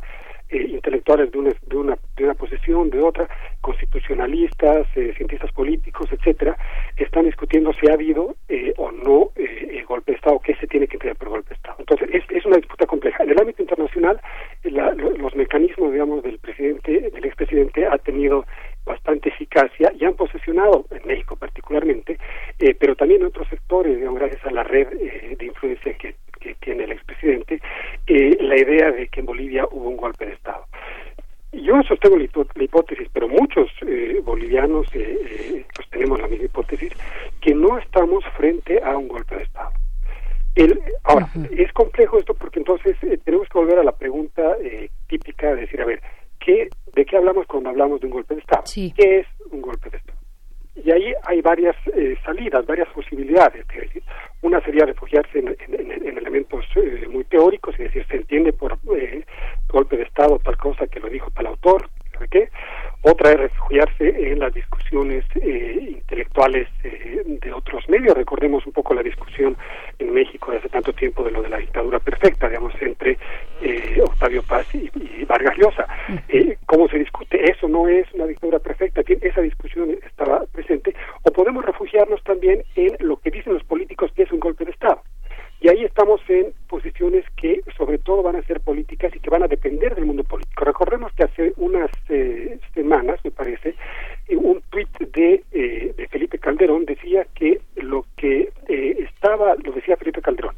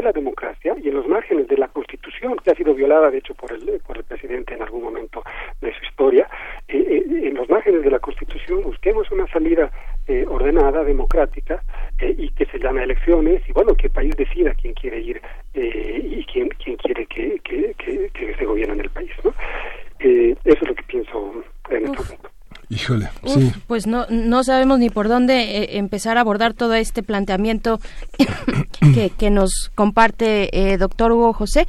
Este estado de constitucionalidad, pues que se apela eh, como seguridad para las y los bolivianos, ¿cómo, ¿cómo poder entenderlo? Eso por un lado. Y otro, nada más entender bien en este planteamiento tan amplio, ¿cuál es el hecho concreto que motiva la salida de Evo Morales de Bolivia? ¿Cuál es? Porque él, él pone en sus redes sociales, en su cuenta, de Twitter particularmente, que ya es una forma habitual de, comunicarse de muchos mandatarios, dice que eh, un, oficial de la policía, y, lo leo textual, un oficial de la policía anunció públicamente que tiene instrucción de ejecutar una orden de aprehensión ilegal, dice él, en contra de su persona. Asimismo, grupos violentos asaltaron mi domicilio, los golpistas, bueno, termina con eso, los golpistas destruyen el Estado de Derecho. Eh, ¿Qué decir de esto? Es una orden de aprehensión, él la llama ilegal, pero es por el tema de un fraude electoral. ¿Tenemos evidencia concreta que nos hable, que apunte a un fraude electoral? A ver, son varias preguntas. El, primero, lo de eh, romper el orden del Estado de Derecho, es el presidente el primero que empezó eh, en el momento en el que no acató la voluntad popular del 21 de, febrero del 2016, en el que eh, hizo cualquier artimaña legal para cerrar la Constitución. Eh, entonces, y luego es el propio presidente el que, en el momento en el que había eh, indicios eh, de, o sea, después de los, de los resultados electorales, el que mandó a parar la elección muy al estilo del 88 en México. No hay que olvidar que se cayó el sistema, exactamente lo mismo sucedió en, en, en, Bolivia. Eso por un lado. Em, ¿Cuál era la otra pregunta? Me, precisamente, bueno, de cuál es el hecho concreto de que, que usted alcanza a ver, el hecho concreto que motiva la salida de Evo Morales. ¿Es esta orden Ah, de aprehensión? ahora, eh, Ajá. eh, sí, sí, al- lo- sí, sí, perdón. Lo de lo del eh, lo del em, eh, ah, no, mire, yo no tengo información. Ha salido mucha información en las redes y eso no sabría eh, decirle con precisión. O sea, yo no tengo información eh, periodística que, que, lo, que pueda ni eh, negar ni afirmar que haya habido una orden de captura del presidente. Lo dudo y que diga el presidente eso, el expresidente, no implica que sea cierto, porque bueno, eh, puede ser cierto, pero como puede no serlo, habría que ver la orden. Hay un video, efectivamente, en el cual ah, salía, pero eso no es, o sea, un video en el que salga una persona vestida de, de policía diciendo que tiene que la orden de capturar al presidente, al expresidente, no es eh, un, un- un- un mandato, habría que verlo y eso periodísticamente yo no lo tengo, no podría ni negar ni eh, ni afirmar. Pero en todo caso, eh, no, por lo pronto, hasta lo que va de este momento, no hay un, eh, eh, eh, el, el Estado en este momento no está en condiciones de eh, em- emitir una persecución por este, al presidente o al vicepresidente. En este momento, no. Lo que se ha dado en este, en este momento, pero con una manera eh, eh, de la reacción de lo que se tiene por parte de los resultados de la OEA es eh, una eh, orden de aprehensión, si no estoy mal, a los dirigentes, a los del Tribunal eh, eh, electoral. Y de hecho, los, tribu- de- los miembros del Tribunal Electoral, por la- porque como se ha comprobado el fraude, eh, los miembros del Comité Electoral, una una de ellas eh, acababa de decir, yo he sido manipulada, yo he sido, he recibido órdenes, y eh, eh, eh, es lo que dice textualmente, ¿me entiendes? O algo así, digamos, hay que buscar la declaración exacta. El otro miembro del tribunal renunció en cuanto supo que, que, que la cosa no, no, no estaba bien. Entonces, eh, eso sí, pero hacia presidente yo no sabría decir exactamente de ahí. Ahora, lo que yo eh, eh, siento, ¿por qué el presidente no eh, eh, asume la renuncia? Entre otras, porque se vio realmente metido en un fraude del cual no tenía más eh, salida. ¿Y qué significaba de, cara al país decirle, he sido parte de un fraude? Era un costo político demasiado grande y por eso jugó su última carta, que era la retórica de, el- del- del- golpe de Estado. El, es que hay pruebas eh, contundentes del fraude. Eh, eh, lo que primero hay que recordar, especialmente en México, que la- comprobar eh, los fraudes es la, es la cosa más difícil que hay, porque el poder siempre tiene las cartas sobre la manga. Sin embargo, a pesar de eso, eh, fue la auditoría de la OEA que eh, con una comisión eh, muy independiente se va a poder decir que, eh, que la OEA responde a los intereses de los gringos, en fin, ahí se puede decir mil cosas, pero fue la OEA que, eh, eh, invitada por el presidente, eh, realiza la auditoría. Y la auditoría la- es, es la OEA la que dice que hay fraude. También lo decían otros sectores, pero si vamos a creerle a unos u otros, bueno, a- a- eh, es, es la OEA la que informa, digamos, de una manera eh, muy seria que, que hubo que hubo fraude y, y que, y que no se podía sostener la elección de esa manera. Hubo también otra otra serie de grupos que eh, informaron lo mismo, pero bueno, se puede se puede decir, bueno, hay, hay pruebas que no son tan ciertas, otras que menos, en fin, habría que ver los discursos, los lenguajes técnicos. Sin embargo, eh, el- los, eh, los datos más contundentes, más institucionales y más formales eh, nos eh, dicen nos, eh, nos dicen como un informe después de una comisión que hace un estudio eh, en profundidad sobre el procedimiento que sí hubo fraude. Entonces, eh, en realidad el presidente tiene que responder frente a un fraude que ha eh, sido del cual ha sido gestor eh, en, en Bolivia. Su lugar ahorita es más que de la víctima eh, que, que, que está haci- viviendo una eh, un eh, como decían un golpe de estado fascista que no es para nada el caso es es, es, eh, una movilización eh, con distintos con distintos grupos con distintas tendencias eh, muy contradictoria muy compleja que es muy difícil de contenciones efectivamente con con grupos horribles y grupos muy nobles o sea hay, hay todo digamos ahí como todos los los movimientos eh, lo que tiene que hacer el presidente es responder frente a el, eh, el, eh, el fraude que ha eh, cometido y tiene que tendría que explicar eso eh, finalmente a la nación. Esa debería ser la responsabilidad del presidente. Ujú. No, no basta El con, expresidente. no basta con convocar a, a- a- elecciones, José. Y estamos al filo del tiempo, pero eh, es una pregunta y la otra es cómo recibimos a Evo Morales en las redes sociales, si confiamos en ellas. Bueno, Creo que lo Este, perdimos, sí. pero, pero sí, es muy interesante. No, no, aquí ah, Sí, sí, sí. ahí sigue, ahí en, sigue. en Twitter están, no sé, por ejemplo, eh, a veces están por encima bienvenido Evo y por otra, este, no te queremos, ¿no? Eh, eh, las redes sociales eh, mexicanas están en esa división como mita y mita, ¿no? Pero cómo, cómo, eh, cómo, cómo recibir esta esta parte de la de la renu- de la convocatoria a elecciones es es válido, son las elecciones lo que van a calmar todo o, o hay algo más, Hugo. Creo que las elecciones, o sea, hay que, como los bolivianos ahorita tienen que estar atentos, efectivamente, a que no haya ninguna locura, eh, eh, porque la situación es delicada y es de incertidumbre. Entonces, en este momento, efectivamente, por ahí puede aparecer, porque hemos tenido, digamos, experiencias de ese tipo en la historia de Bolivia, puede aparecer ahí alguien entusiasta que diga aquí presidente tengo que ser yo, que se quiera meter al palacio y hablar desde ahí. Puede, puede pasar. Y ahí estaríamos en otro escenario. Si mañana volvemos a hablar y pasa eso, ah, hablamos de otro escenario. Estoy hablando al día de hoy, a este momento, en este minuto. Eh, y, eh, pero eh, la, la, la lucha por, de, de- de- de los bolivianos en este momento tiene que ser por eh, eh, construir instituciones democráticas y dar una salida constitucional, institucional y democrática a esta situación de la renuncia del presidente y del vicepresidente. Si no estamos entonces en el, en, en el escenario que quiere mostrar ahí el presidente de una manera, dice que, que, quiere paz y no sé sin embargo nos deja un, un, un- caos, un alboroto con grupos vandálicos. Ahora, ¿cómo se lo recibe al presidente en México? Yo, eh, de lo que he estado viendo, evidentemente hay un grupo que está tremendamente entusiasta y otro que va a estar eh, eh, muy en contra de- del presidente. Yo simplemente diría algunas cosas. Uno, no no hay que dejar de ser crítico por más de que de que lo- la gente que sea muy de izquierda y que tenga simpatía eh, con el presidente no hay que dejar de ser crítico a la historia política del presidente y que eso hay varios elementos eh, eh, eh, muy críticos en eso su relación con eh, el medio ambiente no hay que olvidar todas las cosas su relación con eh, la política, todo lo que ha hecho la política, su relación con las instituciones eh, eh, democráticas que las ha querido controlar y las ha dejado por el suelo y su responsabilidad con eh, un fraude electoral que para México y para la izquierda mexicana eso nos duele mucho, o sea, saber que ha habido un- una persona que eh, ha hecho un fraude y que después quiere aparecer diciendo que es una víctima para borrar, digamos, el pasado eh, fraudulento, no hay que no hay que eh, olvidarla. eh, y que también tiene que responder finalmente por los excesos de violencia que han habido ahorita en Bolivia, que implican tres muertos, eh, basta- varios heridos y muchas cosas eh, quemadas.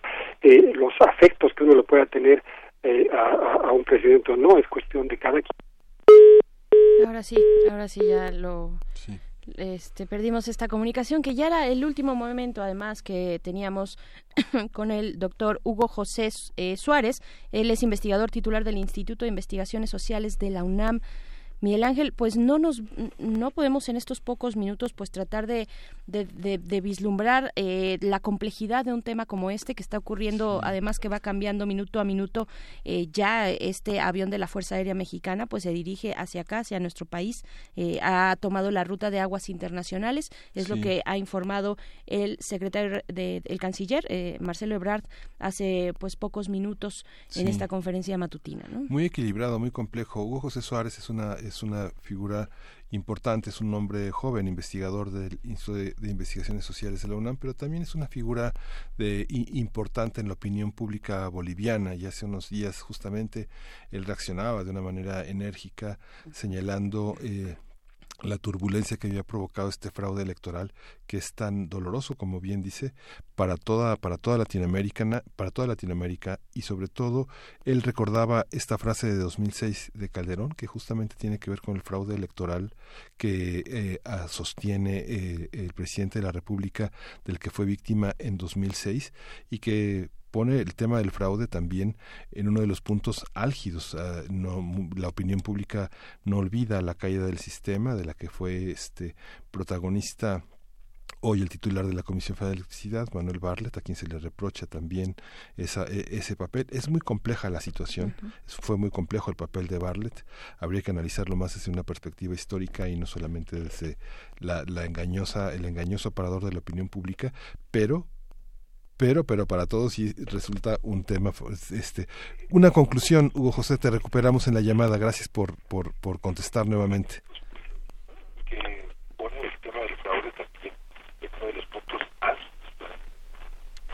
Sí, sí, Hugo, Hugo, eh, doctor Hugo, te estamos escuchando en este momento que nos quedamos, pues ya, este, ah. al filo de esta conclusión que nos comentabas. Perdón, sí, solamente una cosa es eh, tenemos que mirar eh, la izquierda mexicana tenemos que mirar la eh, eh, los errores de quienes han estado en el gobierno en otros lugares eh, del país para del planeta para no cometer los mismos errores, especialmente en este momento. O sea, si la izquierda mexicana no mira críticamente a quienes han cometido enormes errores y que eh, realmente nos tienen que dejar enseñanzas, vamos a estar condenados a repetir los mismos errores vamos a estar en los mismos problemas de aquí a unos años en México. Esa es, esa, esa es eh, digamos, mi reflexión final. O sea, aprendamos de los errores, aprendamos de los errores cometidos por otras personas eh, y para no volver a cometerlos. Más allá de, a- bueno, y además, a propósito del marco internacional, eh, híjole, casi como respuesta de sí o no, eh, eh, tiene, hizo bien o hizo mal este el gobierno de Andrés Manuel López Obrador de, de abrir esta posibilidad de asilo, eh, o hay muchos claroscuros ahí que leer. Eh, yo creo que hay muchos claroscuros. En verdad hubiera querido que México más bien en vez de que suceda lo que lo que México tenga la misma actitud que tuvo con Venezuela, en vez de tomar partido por una de las partes, que se convierta en lo que siempre ha sido su política internacional de una mediadora para resolver. En estos momentos no saben, no se imaginan lo bien que hubiera hecho que México pueda eh, intervenir en Bolivia para que se, continúe con una, una solución democrática eh, eh, y mediada entre los distintos actores.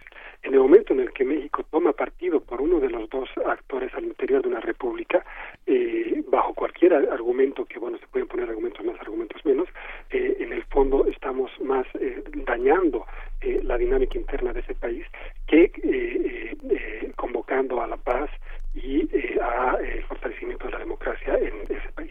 Bien, pues eh, doctor Hugo Suárez, agradecemos mucho esta lectura, este pos- eh, pues esta este este ángulo de una situación tan compleja que que nos toca directamente y que nos tocará para los siguientes días y ojalá podamos tener la oportunidad de seguir conversando. Muchas gracias.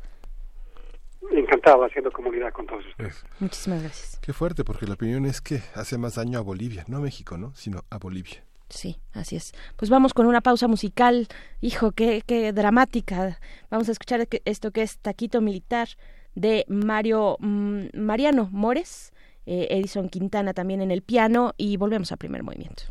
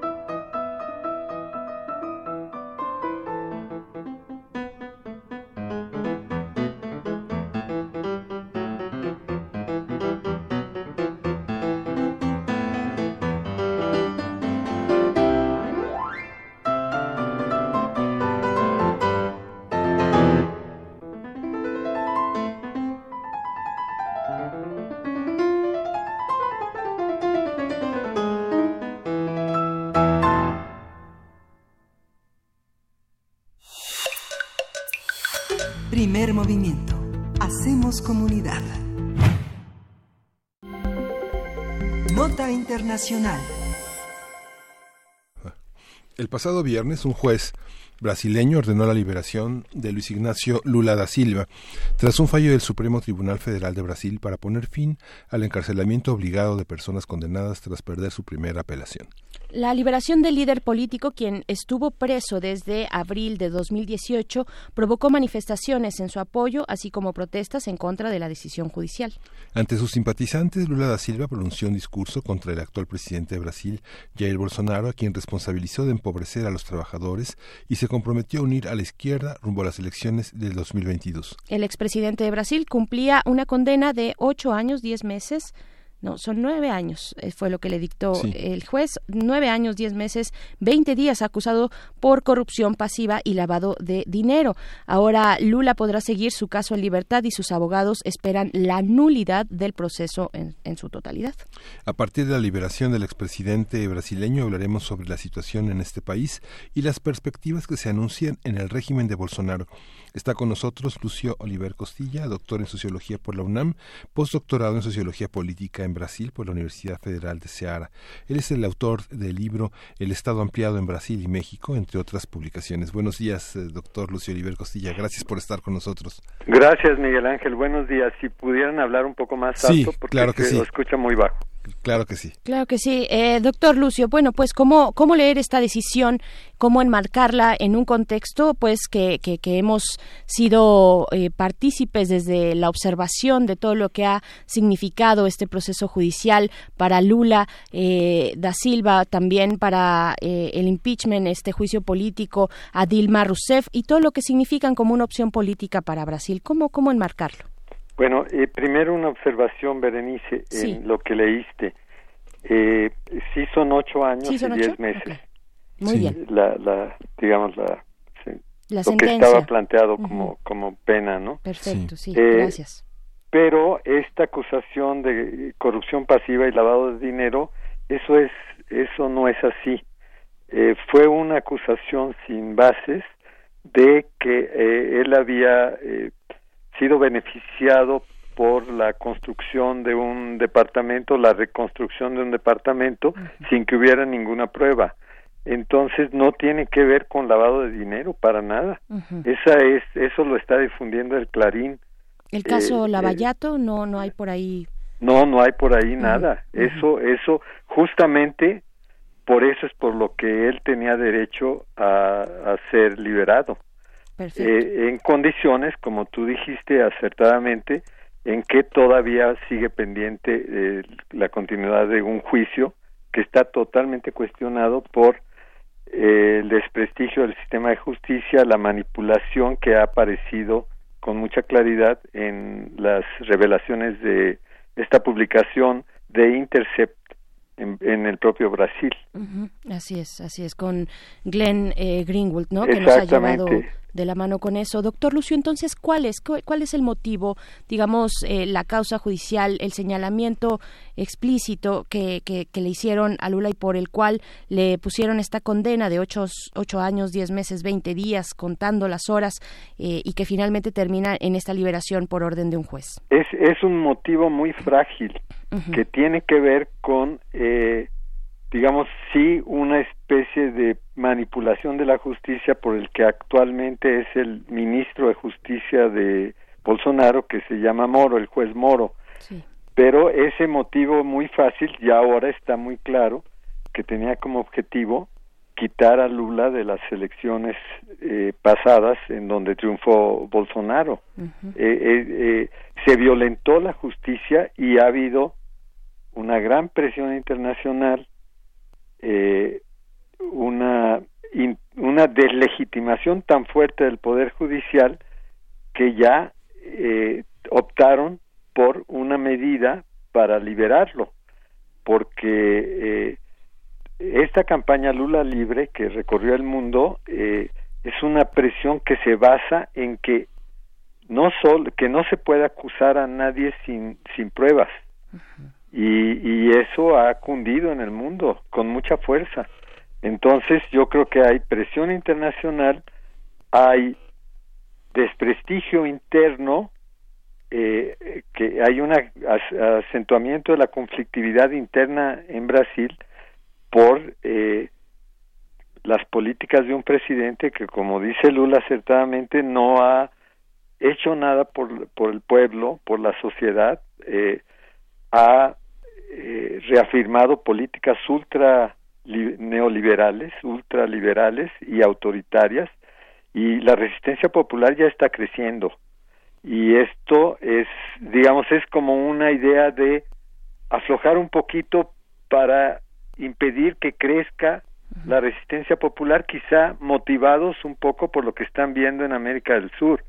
Yo creo que eh, lo que estamos presenciando es una crisis de la dominación global neoliberal y una resistencia popular que todo el mundo está sorprendido por ella. Entonces, los brasileños como que la clase, digamos, sectores de la clase dominante brasileña quieren aflojar un poco porque no quieren que se presente lo, lo que está pasando en Chile. Eh, pero en el fondo hay una crisis de la dominación de la globalización neoliberal que está teniendo resistencia, este, resistencia fuerte y, y, eso cambió los términos, eh, está cambiando los términos en el interior de Brasil. Hay una situación conflictiva porque hay grupos eh, que, que, sustentan que hay que, eh, digamos, reforzar esas políticas ultraliberales, reforzar autoritariamente esas políticas liberales y, y eh, digamos, hacer lo que se está viviendo en Bolivia, o sea, una persecución digamos, eh, por hordas eh, de odio y de discriminación contra los líderes populares que encabezan la resistencia. Ahora está muy fuerte la acusación de que Bolsonaro tiene que ver con el asesinato de la diputada Mariel en Río de Janeiro, mm, que, que, que fue una medida que tiene que ver con esas prácticas descompuestas de, de dominación que, que rodean a Bolsonaro y que, eh, digamos, usan al, a los paramilitares para ese tipo de, digamos, de, de asesinatos y, y, eso creció mucho también. Está en juego eso. Yo siento que la medida de liberación fue para aflojar un poco las tensiones, eh, y, pero, pero hay una, persiste una crisis, persiste una especie de empate de fuerzas en Brasil y todo está abierto para lo que se pueda este, desarrollar. Ahora, me sorprende muy bien que, que Lula quiera, eh, como quien dice, recuperar la civilidad, recuperar, claro, la capacidad de crítica, pero en términos de civilidad, recuperar a su partido, dirigir una, digamos, un movimiento por, por la democracia política popular que plantea los problemas de la política inmediata. Eh, eh, me, me, pareció muy bien que hay esta idea de eh, Brasil después de digamos de los gobiernos del gobierno progresista de él empezó a, a, a, vivir una situación de empobrecimiento de los trabajadores de destrucción social, que ese es, ese es el problema de fondo, que, que el neoliberalismo global actual ha llevado a la destrucción social y, y, y, Lula se está poniendo en el sentido de que eh, una sociedad no eh, tiene derecho a, a, vivir dignamente, a tener educación, educación pública, construir, un, como dice él, un país mejor con alegría. Esto me parece buenísimo. Esta, esta, esta cuestión que, bueno, lo comentábamos el documental Filo de la Democracia, pero está presente en otros documentales. Estas, estas dos declaraciones que usted menciona de Lula, pues son capitales para restaurar la civilidad y volver a una competencia. Hubiera podido decir, vamos, vamos a destituir a, a, Bolsonaro y no es así, sino que respeta la institucionalidad. Y vemos, por ejemplo, a mí me conmovía mucho eh, en el documental de que ya no hay vuelta atrás, que eh, una, una policía decía es que mi hermana logró ser enfermera y mi hija está en la facultad. Hay una parte en la que ya se quitó lo de la bolsa familiar, pero este hay algo que cambió en los brasileños. Eh, el que la mesa esté servida, el que los hijos vayan a la escuela y el que los familiares tengan la posibilidad de tener una vida digna, eso cambia a un país, ¿no? Cambia y cambió muchísimo y, y, es lo que está recuperando. Ahora se pensaban dos opciones que no están eh, siendo parte de la política de Lula. Una, eh, la opción esta de vámonos todos ya contra Bolsonaro ultrarradical sin ver la, la realidad que no está sucediendo. Él se está ubicando muy bien como Brasil es un gran país y necesitamos un, consenso de todos para resolver problemas estructurales. Eso me parece muy bien. Y también se pensaba que podía, después de la cárcel, eh, empezar a, coquetear con Bolsonaro para que eh, para que no le pasara nada y tampoco está haciendo eso. Yo creo que él está haciendo una política muy adecuada de recuperación de la salud pública de Brasil por la democracia y por la civilidad. Eso es una gran cosa en un continente que en la crisis esta de la globalización está eh, al vaivén de, de, de, políticas muy violentas de destrucción y odio social y él está optando por una recuperación, una salud pública democrática. Eso está muy bien. Ahora, yo creo que eh, tiene frente a sí el problema de que Brasil necesita reformas profundas. Y él ha dicho, lo que los que me metieron en la cárcel son el lado podrido del poder judicial, del lado podrido de las instituciones del Estado. Y eso es verdad. Pero lo que se necesitan son reformas profundas del Estado, porque el pacto de la Constitución del 88 está haciendo aguas por todos lados. Se necesita una reconstrucción de, digamos, de la vida colectiva democrática en Brasil y eso todavía está por venir.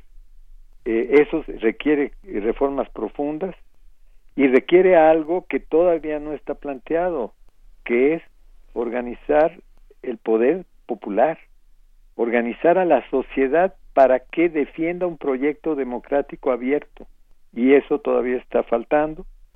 Este, yo creo que hay que enseñar eh, el, el problema que tiene Lula es enseñar a la sociedad a leer eh, eh, al Estado, a las políticas, también en términos de relaciones de fuerzas.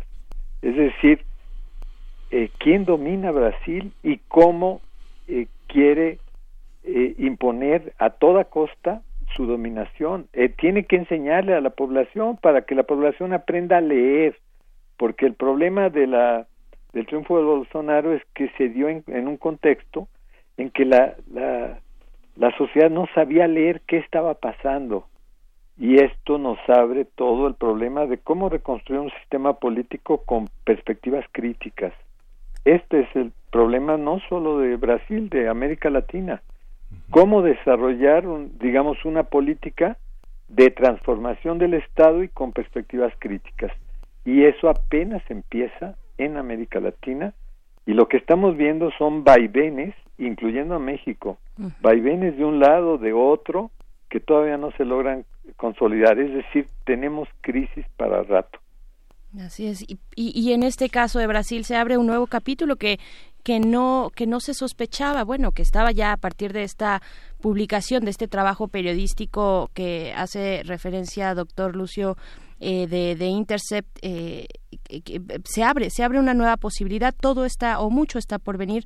Pero qué significa para este momento si podemos tener una una lectura precisamente al calor de todas estas manifestaciones en distintos puntos de la región. Qué significa para América Latina esta este regreso este regreso de un personaje tan importante eh, para la izquierda como Lula da Silva.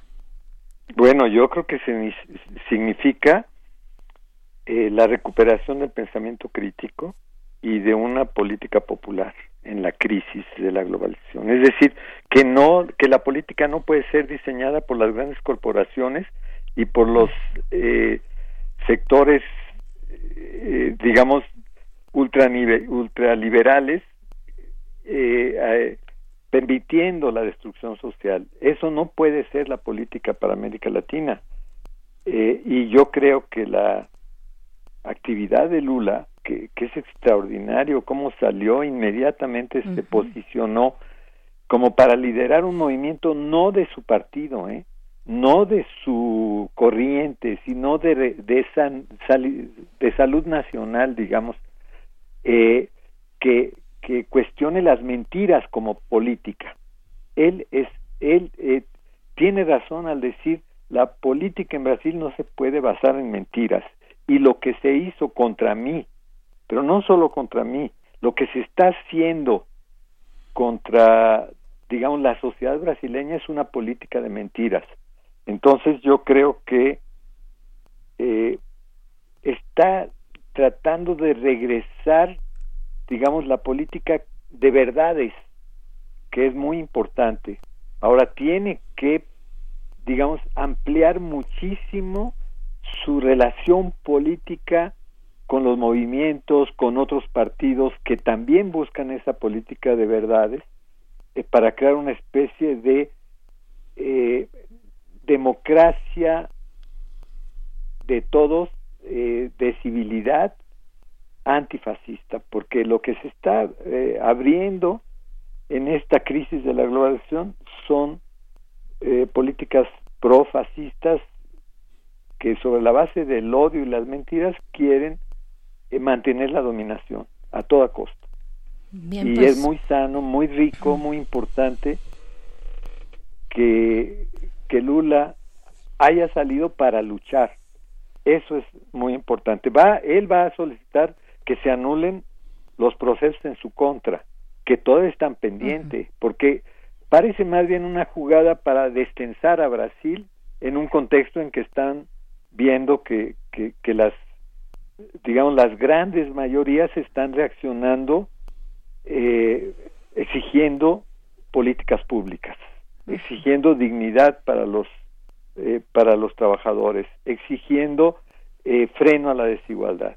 Entonces con eso se destensa Brasil pero lo importante es que Lula entiende eso pero lo asume como eh, encabezar una lucha nacional yo creo con una política muchísimo más amplia que la que tuvo en su en su periodo que fue una política más vinculada a un programa específico del Partido de los Trabajadores que no tenía clara la importancia de la ética en la política ahora lo tiene y sobre todo porque va a luchar contra las mentiras en la política Claro, pues doctor Lucio, se nos ha acabado eh, el tiempo de esta conversación al menos, pero bueno, esto sigue, eh, se abre este nuevo capítulo y estaremos atentos a lo que ocurra en Brasil. Doctor Lucio Oliver Costilla, muchas gracias por conversar con la audiencia de Primer Movimiento esta mañana. Pues muchas gracias, solo reiterar que tenemos crisis para rato y para, y, y para los digamos tiempos que venideros. Sí, Sin duda. sí, es cierto. Gracias, doctor Lucio. Muchas gracias, doctor. Bueno, Hasta pronto, pues vamos a hacer el corte de Nos- la hora, son las nueve de la mañana. Nos despedimos Ya. de la red de Nicolaita, nos escuchamos mañana de 8 a 9 de la mañana. Encuentra la música de primer movimiento día a día en el Spotify de Radio UNAM y agréganos a tus favoritos.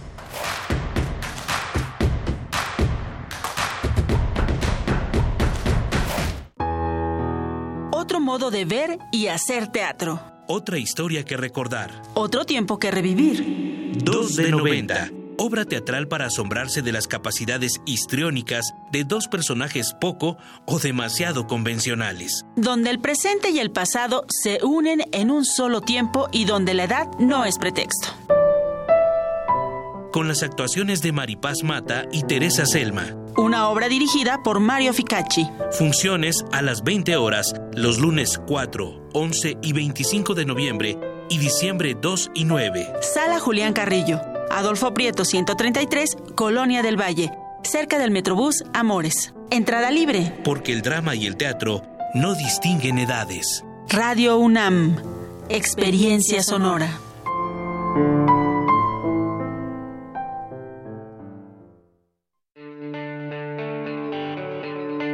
La Feria Internacional del Libro Infantil y Juvenil vuelve al Centro Nacional de las Artes. Ven del 8 al 18 de noviembre, Río Churubusco 79, esquina Tlalpan, muy cerca del Metro General Anaya. Habrá expositores nacionales e internacionales, actividades infantiles y para toda la familia. Y Corea será el país invitado. Celebremos juntos la Feria Internacional del Libro Infantil y Juvenil. Gobierno de México. Sí, ¿quién habla? Paco. ¿Qué canción quieres? La verdad, no quiero una canción. Sé que mi papá escucha tu programa y ahora quiero que me escuche. Tengo algo importante que decirle. ¿Cómo se llama tu papá? Toño. Toño, ya es hora de poner atención. 5.6 millones de niñas, niños y jóvenes participaron en la consulta infantil y juvenil del INE. Visita INE.mx y descubre que están diciendo cosas que los adultos no están acostumbrados a escuchar. Es tiempo de poner atención. Es tiempo de hacer algo. Contamos todas, contamos todos. INE. Es normal reírte de la nada. Es normal sentirte sin energía. Es normal querer jugar todo el día. Es normal sentirte triste sin razón. Es normal enojarte con tus amigos o con tus papás. Pero también es normal sentirte feliz, jugar con quien tú prefieras y a lo que a ti te gusta. Disfrutar de videojuegos, pero también de tu imaginación. Es normal ser tú, único. Así que escúchate, siente quién eres y disfrútalo. No necesitas nada más. Nada. Juntos por la paz. Casa del Lago UNAM abre inscripciones para el primer trimestre 2020 de cursos y talleres. Artes escénicas, fotografía, historia del arte, literatura y mucho más. Consulta fechas, costos y horarios en casadelago.unam.mx.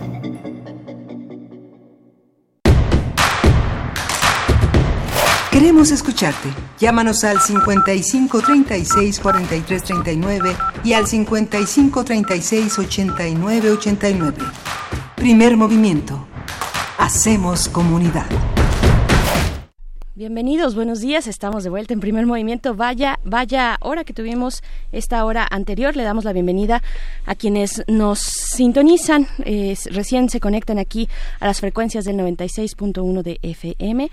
Son las 9 con 4 minutos de la mañana de este martes 12 de noviembre. Miguel Ángel, pues qué, qué, qué, qué hora la anterior, ¿no? Sí, qué hora la anterior, muy interesante, fascinante. Buenos días a todos los radioescuchas que sintonizan primer movimiento desde las 7 de la mañana y los que acaban de sintonizar tienen oportunidad de asomarse a nuestros podcasts. Eh, hay una asombrosa continuidad de las últimas semanas. Es muy interesante eh, esta idea que acompaña tanto al doctor Hugo José Suárez como al doctor Lucio Oliver Costilla en los temas de Bolivia y Brasil respectivamente, tenemos que mirar esos ejemplos, tenemos que estar atentos a los a las tentaciones autoritarias, también eh, de una manera muy crítica a la a, a la- a las políticas que intentan eh, fincar un país desde los proyectos comerciales, desde los proyectos de negocios, desde el gran capital, desde este mundo neoliberal que tanto ha criticado el presidente de la República y que ha sumido en una enorme crisis tanto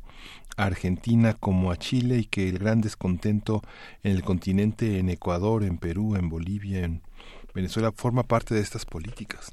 Así es, y bueno, sobre, sobre esta cuestión eh, en Bolivia y, y este asilo político, pues por supuesto es la lectura que, eh, o el- los ángulos que planteó en esta mesa el doctor Hugo Suárez, eh, pues, pues, sí dejaron muchos comentarios, comentarios muy críticos, dice Mayra Elizondo, eh, el doctor indica que México debería actuar como mediador, como siempre lo ha hecho. Esto es falso. En otros casos ha tomado partido, por ejemplo, desconociendo gobiernos legítimos y actuando eh, según eh, indican los Estados Unidos. En fin, eh, fue fue es, es polémica este este ángulo que, que, que planteó esta mañana y por supuesto estos estos micrófonos universitarios están abiertos a las distintas posturas de sus bueno en general de, los investigadores en este caso de la universidad después tuvimos una versión eh, digamos de- el otro lado de, la moneda si es que cabe esa metáfora eh, de Lucio Oliver Costilla sobre el tema de Lula da Silva liberado ya en Brasil el viernes pasado. Eh, pues bueno mucho mucho que esperar mucho que observar y muchos conflictos también que resolver al fondo de todo pues estas políticas neoliberales en la región que han levantado las manifestaciones que hemos seguido ya en las últimas semanas. Y bueno no son semanas por supuesto son años pero ha tenido un momento álgido la manifestación eh, popular en América Latina en las últimas semanas con, con Chile en fin con otros en otros lugares. Y vamos a tener una siguiente hora con nuestra mesa del día hablando de las energías limpias estos eh, certificados de energías limpias. Ustedes recuerdan cuando se, se hicieron estas entrevistas a los que estarían a cargo de la comisión versión que finalmente da vigilancia a, las cuestiones de los energéticos en nuestro país. Pues bueno, vamos a estar conversando sobre energías limpias, limpias y cambio climático en México con Giancarlo Delgado, quien es investigador del Centro de Investigaciones Interdisciplinarias en Ciencias y Humanidades, el CEICH de la UNAM. También es doctor en Ciencias Ambientales por la Universidad Autónoma de Barcelona. En unos momentos más. Y pues bueno, ahí están las redes sociales para que se acerquen, para que nos envíen sus comentarios, repito, muy, muy críticos sobre la cuestión de eh, Bolivia, Evo Morales, y este, este que ya es un hecho, este recibimiento eh, de asilo político a el ahora expresidente de Bolivia, Evo Morales, ya se dirige para acá, estará llegando, eh, según decía el canciller Ebrard, por ahí de las 11 de la mañana, se espera que, que puedan ya aterrizar este avión de la Fuerza Aérea Mexicana con el presidente, el expresidente Evo Morales. Y pues bueno, estas narrativas que siguen y, pues bueno, vámonos ahora sí, Miguel Ángel, a lo siguiente, que es la poesía. Necesaria. Vámonos. Es hora de poesía necesaria. Bien, pues hoy, hoy en la poesía nos detenemos en las Antillas, nos detenemos también en, el, en la parte caribeña que tiene que ver con eh, Francia, tanto en la poesía como en la música. En la poesía, pues es eh, uno de los escritores más representativos de la isla de Guadalupe, Sonny Rupert, uno de los principales exponentes de la palabra creole y el nacionalismo antillano, con una historia de activismo importante por reivindicar la identidad de la región. Eh, incluso participó en la creación de la Unión de Trabajadores Agrícolas en Guadalupe, eh, por ahí de la década de los 70, muy activo en estas posturas y muy crítico frente a la influencia de Francia y la responsabilidad de Francia en, estas islas. Bien, vamos a escuchar el poema de Sonny Rupert, de eh, un poema que se titula Desafío, y en la música escucharemos algo de Haití. Vamos a escuchar a Geno Exil de, Haití, que, eh, con una canción que se titula La Misé, traducido en criollo haitiano como La Miseria. Así es que vamos con esto de Sonny Rupert, el desafío, eh, que dice de esta manera, desafío. ¿Quién se atreve a cantar del abanico de un papayo que éste conserva un poder purificador sobre el olor de esta isla abierta como una llaga al aliento careado de los carnívoros, que se levante si se atreve el de la ruta ancestral, sin encrucijada, sin desvíos, rectilíneo, como la mirada de un pelotón de fusilamiento, que se, que se levante y diga Estoy libre en este pozo, elaborado de siglo en siglo, ahondando de muerte en muerte, porque en su muerte se agotan los colores. Estoy en el camino de la razón, pavimentando con buenas intenciones de quienes me dieron la noche. Así sea, así será. Ah, que levante la mano el de la ruta ancestral. ¿Quién, a la sombra de un flavoyán, se atreve a cantar que ésta conserva aún poder de detención sobre la fealdad de esta isla abierta como una llaga a los agudos caninos de los carnívoros? Que se levante si se atreve, el de la buena conciencia, sin remordimiento, sin nubes, lisa, como el único ojo de un pelotón de fusilamiento, que se, que se levante y diga, estoy libre en este pozo, elaborado de miedo en miedo, desciendo, descendido de escalón en escalón, porque ser desenvuelto no es pecado, estoy desviado en el camino, sembrado de presentes ignorados, de quienes permanecen en la noche, sálvese quien pueda, yo estoy salvado, que levante la mano el de la buena conciencia, quien se atreve a cantar de la espuma del océano, que ésta conserva aún el poder curativo sobre la mierda de esta isla abierta como una llaga a las garras belicosas de los carnívoros, que se levante si se atreve el de la satisfacción sin marea, sin tempestad, pura, como la salva de un pelotón de fusilamiento, que se levante y diga Estoy libre en este pozo, ahondando, ahondado de guerra en guerra, asimilado de ley en ley, porque jamás tendré una luz más pura. Estoy en el camino de la historia, triangular. Ayer, desde entonces, linear, sin una escala que nos salve de la noche. Que se levante, que levante la mano el de la satisfacción. ¿Quién? ¿Quién se atreve a cantar que los andrajos de esta isla aún conservan poder protector sobre su cuerpo abierto como una llaga a las codicias de los carnívoros, que se levante aquel de allí, si se atreve, pero quién dejará, pero quién dejará de cuestionar a quienes ven pasar el tiempo.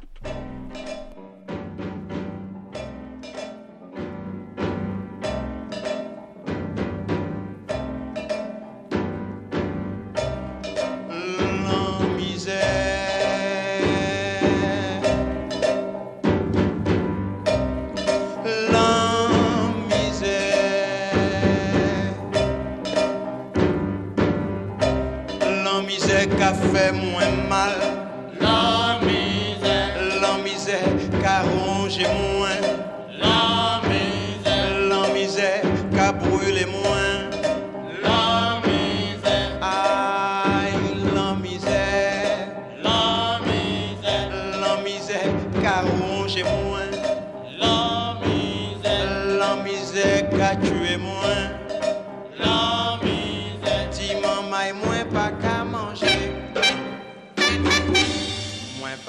assez l'argent pour moi s'acheter plus de petites filles et un garçon pour soin tous les jours. Aïe la misère, aïe la misère, dis maman, moi pas qu'à manger.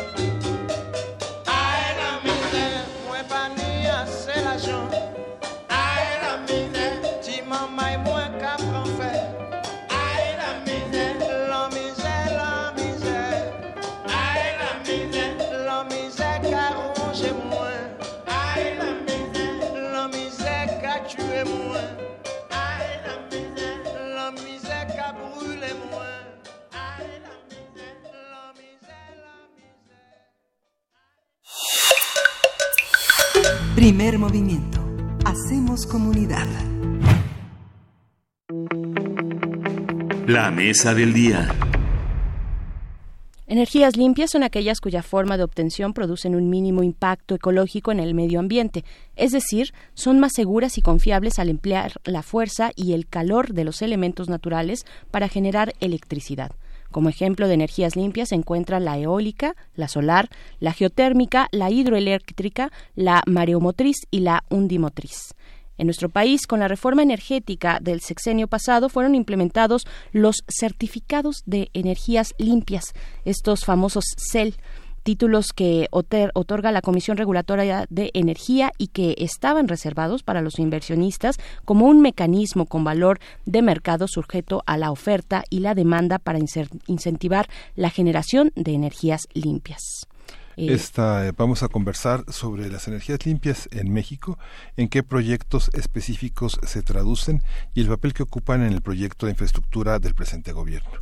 Así es, sin embargo, a, a principios de noviembre entraron en vigor modificaciones que permitirán a la Comisión Federal de Electricidad obtener estos certificados por sus plantas hidroeléctricas y nucleares, lo que ha provocado críticas de las empresas que generan estos tipos de energías. Algunos expertos han señalado que las nuevas medidas desincentivan la inversión y alejan a México de sus compromisos internacionales en materia ambiental, como el Acuerdo de París. Está con nosotros el doctor Giancarlo Delgado Ramos, quien es investigador del Centro de Investigaciones Interdisciplinarias en Ciencias y Humanidades de la UNAM. Es doctor en Ciencias Ambientales por la Universidad Autónoma de Barcelona, España, Premio Universidad Nacional para Jóvenes Investigadores 2011 en el área de investigación en Ciencias Sociales, Premio de Investigación de la Academia de Ciencias 2014, de la cual también es miembro regular desde 2017. Bienvenido, doctor eh, Giancarlo Delgado. Buenos días, Miguel Ángel. Buenos días, Berenice. Y buenos días a todo el público.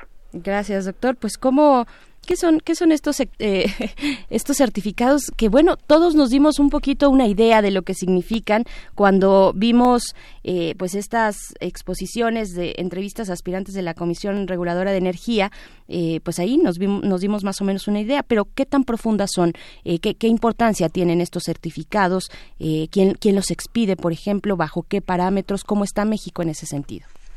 Bueno, eh, en realidad lo que está sucediendo a nivel global es que eh, se está tratando de empujar una transición en la mezcla eh, de producción de energía para ir transitando escenarios de bajo carbono, esencialmente por las implicaciones que está teniendo el consumo de energía fósil eh, en, precisamente en el cambio climático, ¿no? Eh, y que tiene implicaciones muy importantes eh, por, eh, digamos, impactos que tiene no solamente, digamos, en aumento del nivel del mar, en calidad del aire, en la salud, o sea, hay una gran cantidad de impactos que en el mediano largo plazo pueden resultar mucho más costosos que hacer las inversiones adecuadas hoy día. Entonces, eh, es en ese escenario en que eh, distintos países, incluyendo también la Agencia Internacional de Energía, han estado eh, planteando diversas rutas para estimular esta transición. Una de, la, de los mecanismos justamente es un esquema de subsidios.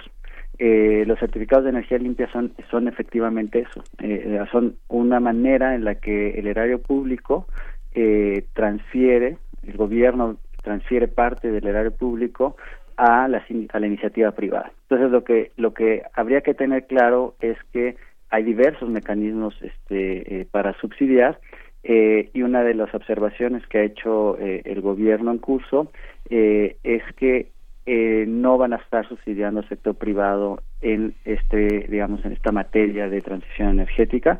Por eso es que abren eh, digamos quitan ese carácter de exclusividad de los certificados de energía limpia que era digamos el atractivo de eh, el sector privado para este dejar de subsidiar de manera directa al sector privado.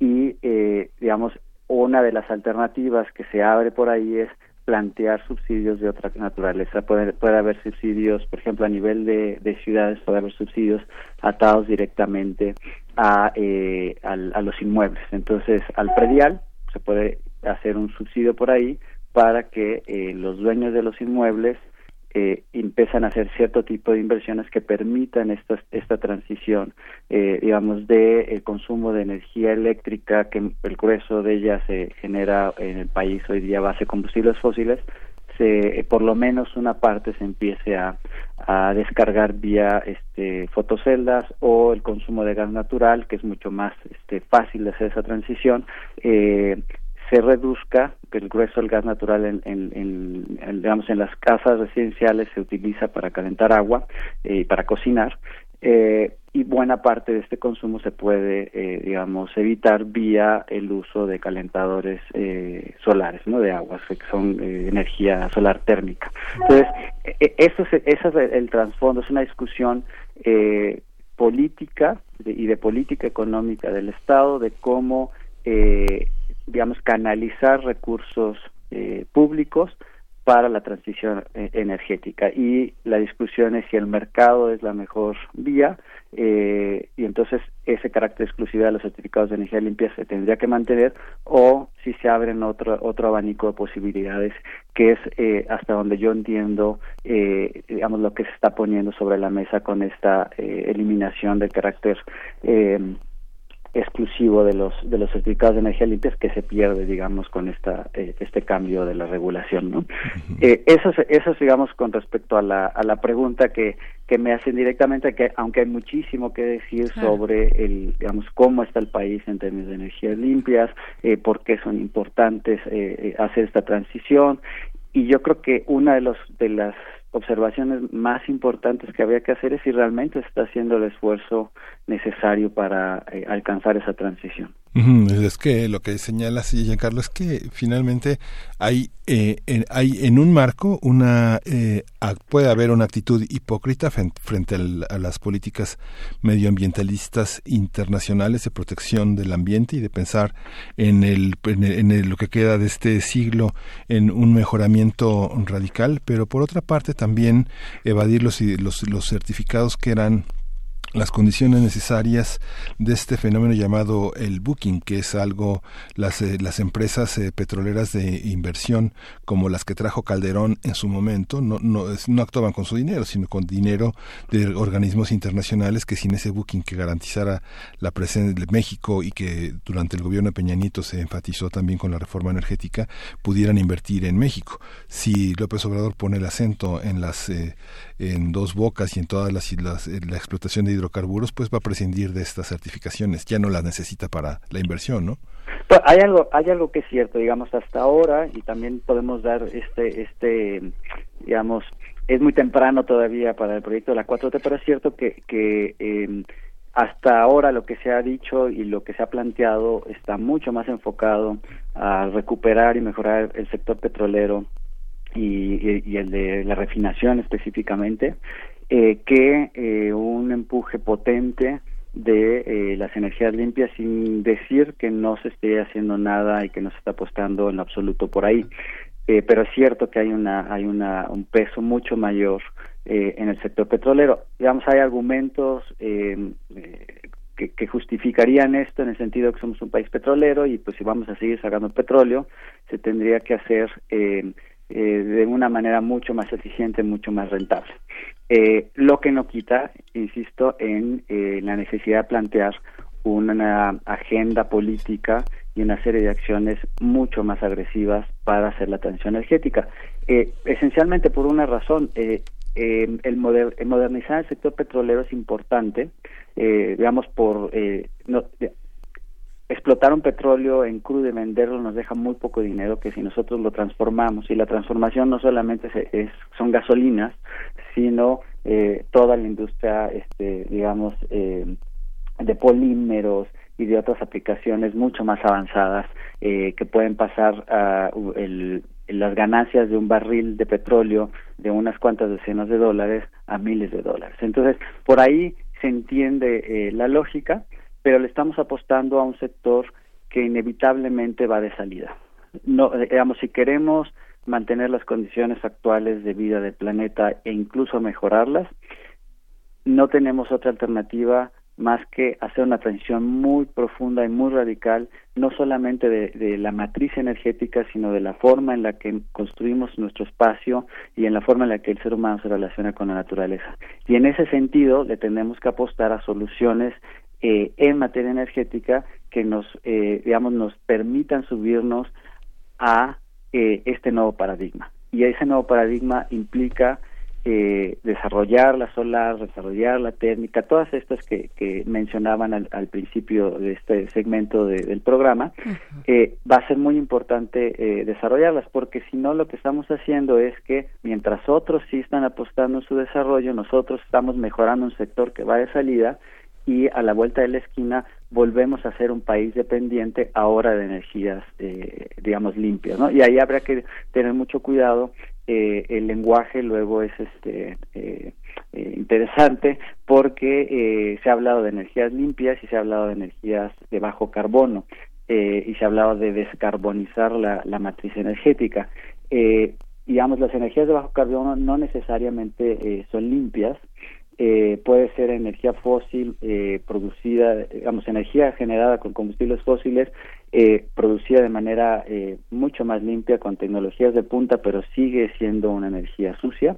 Pero también puede ser, por ejemplo, la energía nuclear, que no es una energía limpia, digamos, es una energía que casi no emite gases de efecto invernadero, si uno considera las emisiones indirectas de, esa, de esta industria, pero que genera una gran cantidad de desechos tóxicos que eh, las generaciones futuras, aun cuando apaguemos todos los reactores nucleares del planeta hoy día, tendrán que gestionarlos centenas de años hacia adelante, ¿no? Entonces, eh, hablar de energías limpias justamente eh, refiere a este tipo de energías eh, que mencionan y que México tiene un potencial importante, ¿no? Eh, incluso eh, la CENER ha desarrollado este, un atlas nacional de zonas de alto potencial de energías limpias en el que reconoce eh, el potencial que tiene el país para eh, generar energía solar, eh, digamos, ellos clasifican la solar en el solar fija, en solar de seguimiento, el potencial eólica, la geotérmica y la biomasa, digamos, como los principales este,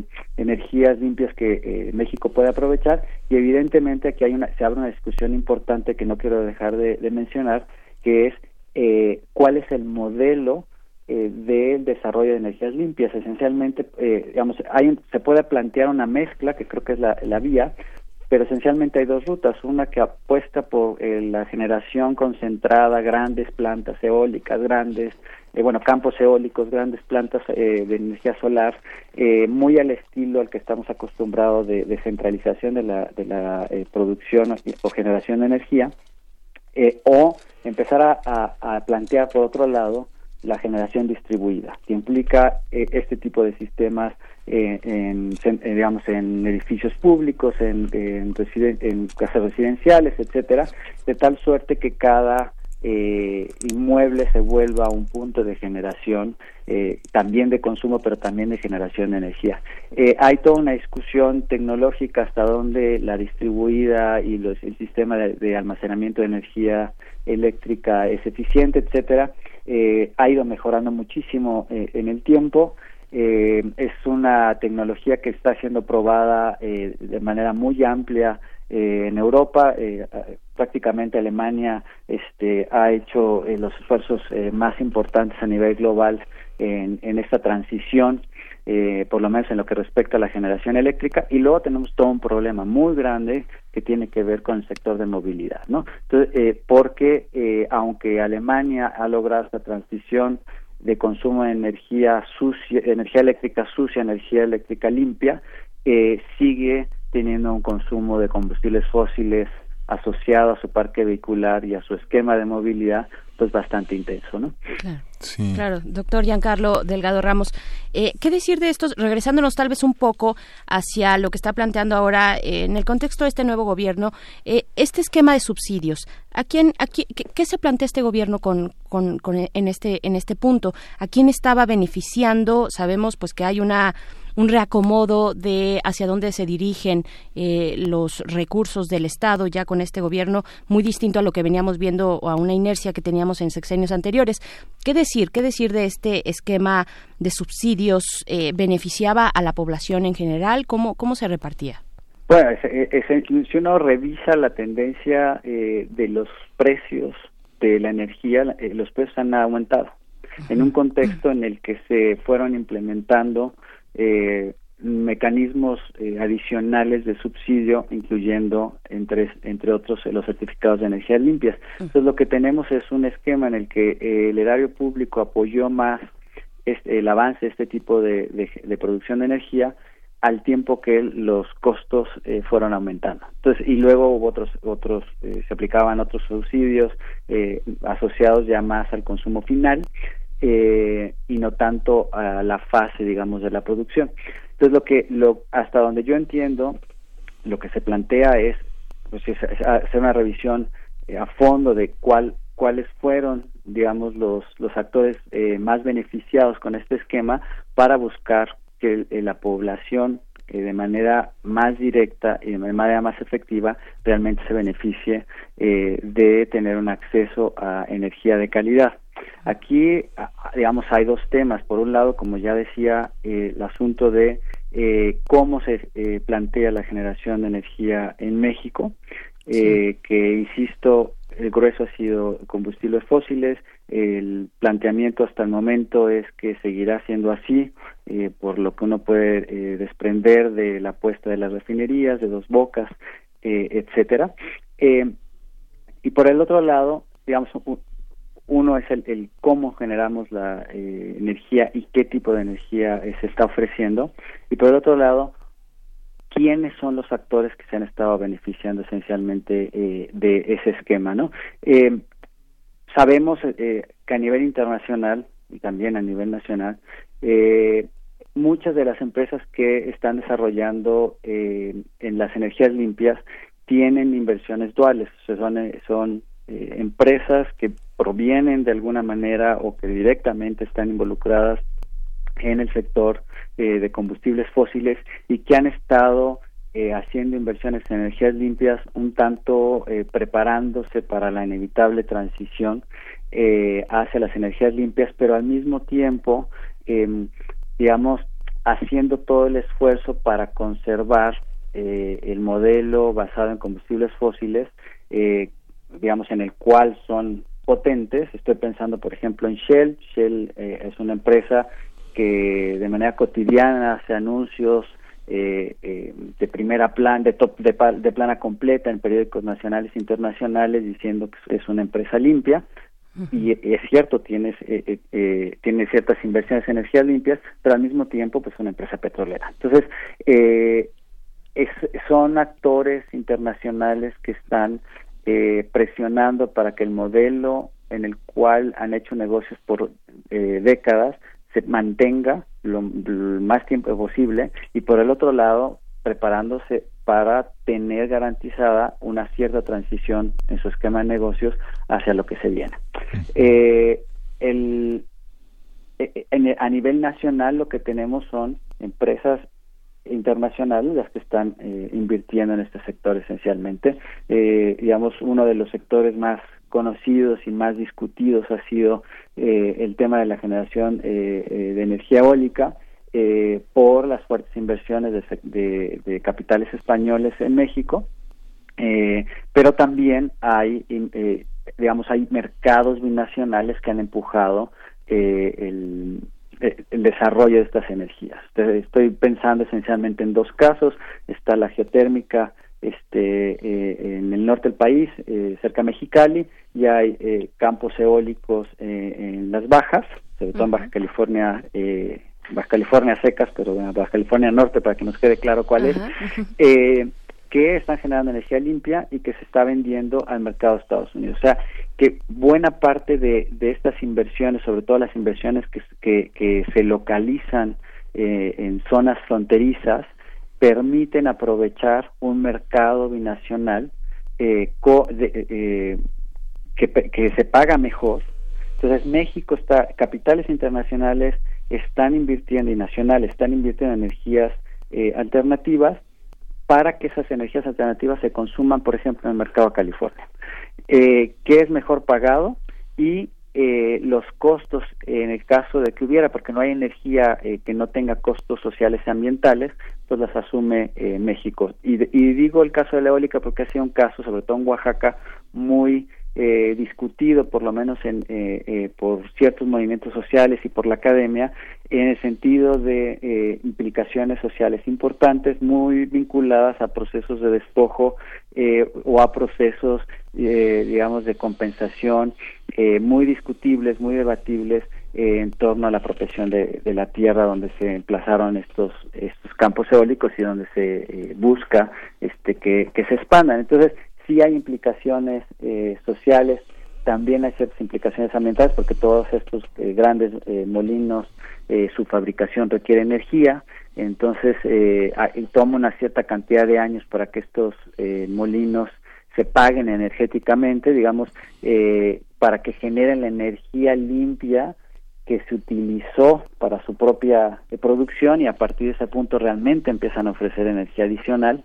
Eh, este tipo de, de, discusiones se han tenido en la academia que han hecho eh, el planteamiento o que ponen sobre la mesa, digamos, que las energías limpias también tienen sus impactos y por eso me gustó mucho cuando cuando abrían el bloque diciendo la energía limpia lo que se trata es que tenga los menores impactos posibles. No se trata que no tengan impactos porque eso es irreal eh, entonces yo creo que la, la alternativa sí va por mejorar el sector petrolero pero con siempre y cuando vaya de la mano de una agenda eh, de transición energética hacia energías limpias eh, renovables realmente cada vez más agresivo que permita eh, beneficiar sobre todo al consumidor final y al entorno natural que al final nos beneficia eh, a todos.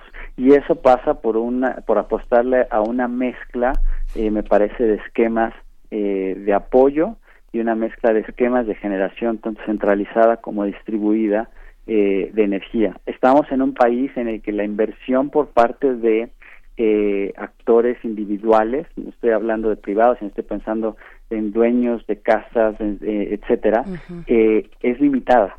Entonces tenemos que tener muy claro que apoyar este tipo de generación distribuida pasa por que el Estado eh, establezca ciertos mecanismos de subsidio que permitan que eh, la gente haga las inversiones adecuadas para poder ir disminuyendo eh, su consumo y que ese consumo en la mayor medida de lo posible sea generado este con energías limpias.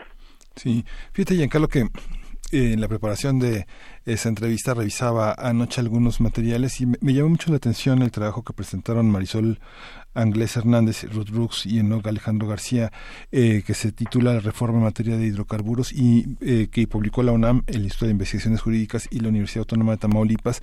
Me parecía muy interesante porque de entrada el primer planteamiento que este, este trabajo eh, compilado con este, varias colaboraciones en torno al tema señala es que justamente la reforma energética que emprendió el presidente, el expresidente Enrique Peña Nieto, está basada en un documento que se entregó al Senado, que, al Senado de Estados Unidos, que es muy interesante, que se titula Oil Mexico and the Transbordary Agreement, que es eh, un resultado del Comité de Relaciones Exteriores del Senado de los Estados Unidos, que fue presentado al Senado por, por el entonces senador John Kerry en 2012, donde justamente eh, el expresidente Peñanito se compromete a que México va a trabajar para garantizar la seguridad energética de Estados Unidos, sacrificando todo lo que pasa en México, ¿no?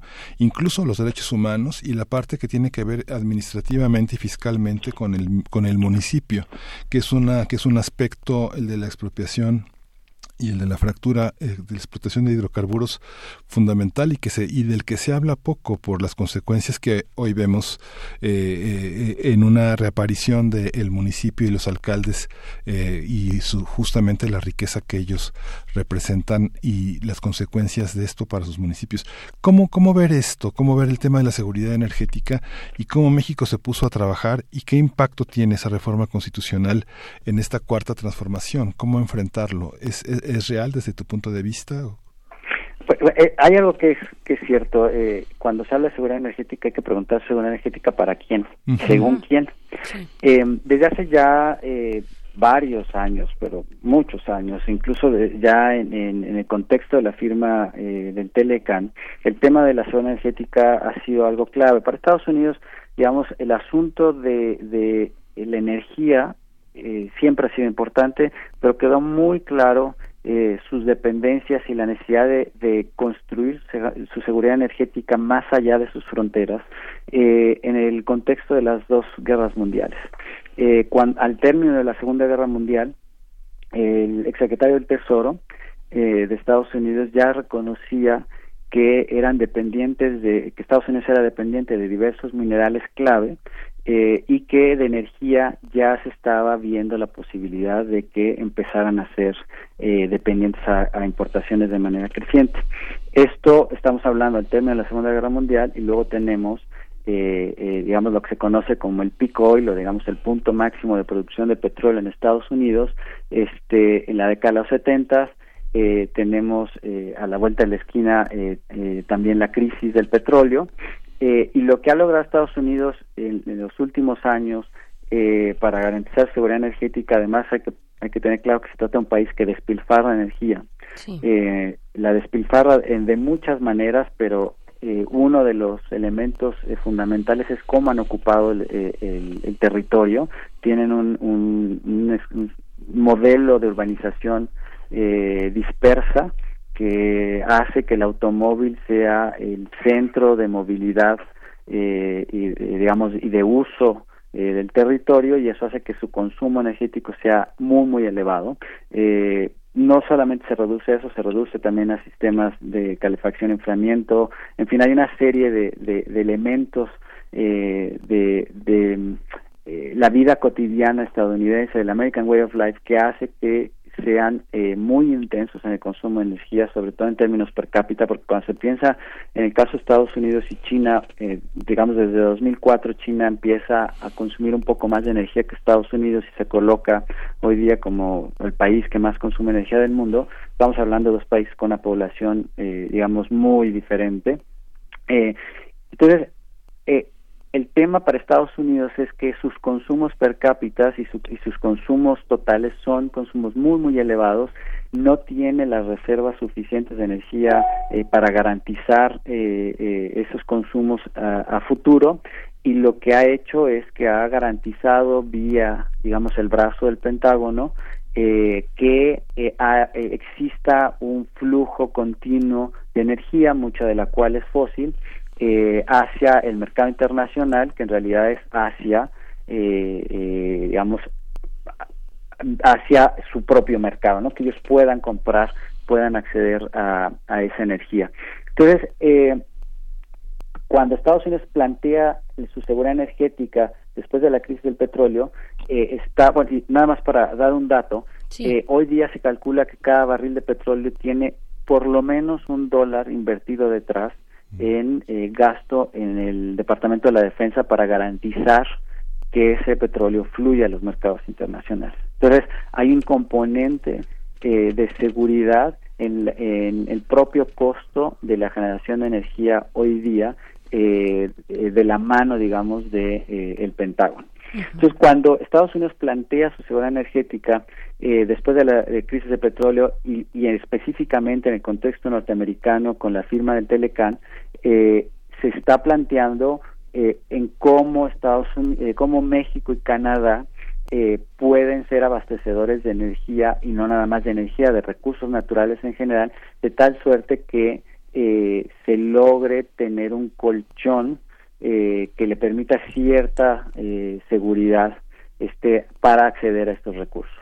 Eh, hay una ley que tiene Estados Unidos que se, llama la ley de almacenamiento estratégico que tiene que ver más con materiales que con energía, pero es importante mencionarlo porque la ley se modifica en la década de los 90, es una ley que decía que solamente México y Canadá eran países eh, confiables para el abastecimiento de, materiales estratégicos, estamos hablando de minerales esencialmente, eh, para que son clave para la producción, eh, digamos, de alto valor agregado o para el desarrollo de armamento.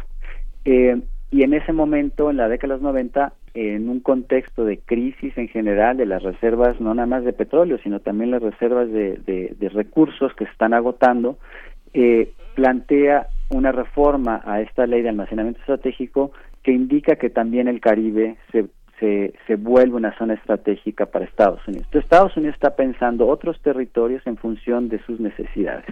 Eh, y ese es el contexto en el que muchas de, la, eh, de los ajustes, eh, tanto en, por ejemplo, en la, en la legislación minera en América Latina, en México, y también los ajustes en la en la en, la regulación energética eh, eh, se dan, digamos, estos ajustes se dan en, este contexto en el que eh, se eh, considera la función de otros territorios en función de eh, los intereses de la seguridad energética estadounidense. Entonces ahí el, el, tema de la integración de los sistemas eléctricos, la integración de mercados energéticos, tiene que ver con eso. Digamos, el mercado figura como un actor entre comillas neutral en el que hay actores que producen energía y venden energía eh, pero que en la práctica lo que está sucediendo es que hay eh, países que están ofertando eh, su capacidad, su potencial de, de, generación de energía, sea cual sea esa, para servir a ciertos mercados que son en los mercados que pueden pagar mejor. Ahora, Estados Unidos está pasando por un momento muy particular porque por un lado tiene eh, ciertos estados como California que están empujando y continúan su agenda muy agresiva de eh, transición hacia energías limpias, esencialmente están pensando en la electrificación eh, y mucha de esa energía eh, limpia no se produce en California, se produce en México o se produce en los estados vecinos. Entonces, ahí hay un truco en esa transición porque es una transición que efectivamente el Estado logra consumir energía limpia, aunque la generen otros.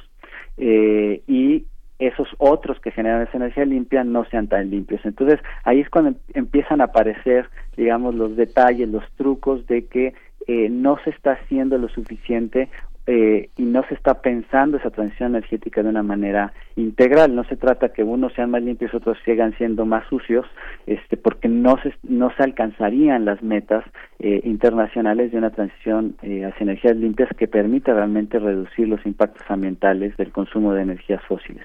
Por otro lado, está todo el tema de eh, el empuje a la industria carbonera, el empuje a la industria eh, petrolera, eh, digamos, los sectores más sucios de, de, la industria de los combustibles fósiles son los que están siendo apoyados eh, eh, bajo la política actual de Estados Unidos, un contexto en el que toda la regulación ambiental eh, estadounidense eh, en manos de la EPA ha tenido un retroceso como nunca antes en la historia de, esa agencia. Hay que recordar que, que la, la EPA es una agencia que eh, digamos, establece muchos lineamientos de la regulación ambiental a nivel global. Eh, eh, México incluso eh, adopta ciertas experiencias de la EPA para, para comenzar el proceso de, de, regulación ambiental en México y más aún la EPA tiene un origen de movilización frente a un eh, desastre eh, gravísimo de, de, derrame petrolero que se experimenta frente a las costas de Santa Bárbara en California que hasta el día de hoy es uno de los,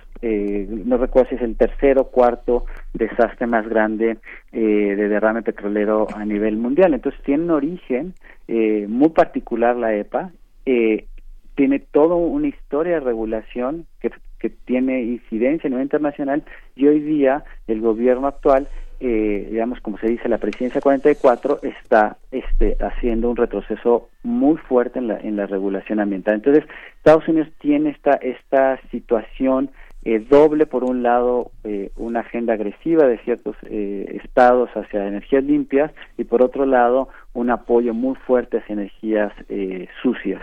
Y ese es el contexto en el que la seguridad energética se está se está planteando entonces esencialmente eh, el que el mercado de energías limpias, este, parte de ese mercado está en función de la exportación de esa energía hacia eh, los mejores compradores. Eh, mexicano no puede pagar tan bien como un californiano eh, y por el otro lado que el petróleo crudo esté en función de eh, los negocios de Houston y de todas estas, eh, eh, digamos, este sector refinador estadounidense y que fue lo que vimos con el sexenio anterior. En el sexenio anterior lo que vimos fue un incremento en la importación de energía muy importante. Eh, mucha de esa eh, energía importada era eh, gasolinas y una exportación creciente de, de, crudo en un contexto en el que México eh, empezó a perder eh, mucho de su potencial de extracción de, combustibles por la, eh, digamos, la caída de las reservas eh, en México. A mí me preocupa de todas maneras eh, cómo seguimos plan, eh, pensando a nivel internacional eh, eh, que el petróleo puede seguir siendo una, una posibilidad hacia el futuro, eh, olvidando, digamos, que están todos estos límites ambientales, la atmósfera no nos va a aguantar eh, campos petroleros nuevos como los que se acaban de descubrir eh, en otros países y que están, digamos, alargando la posibilidad eh, de seguir usando, la tentación de seguir usando este tipo de energías. Eh, y aquí hay que tener algo claro, el que sigamos quemando energías fósiles eh, que incrementan los efectos de, bueno, el calentamiento global y sus impactos, esencialmente afecta, los mayores impactados van a ser los países pobres y, y, en, y en general los pobres de los países pobres y de los países ricos.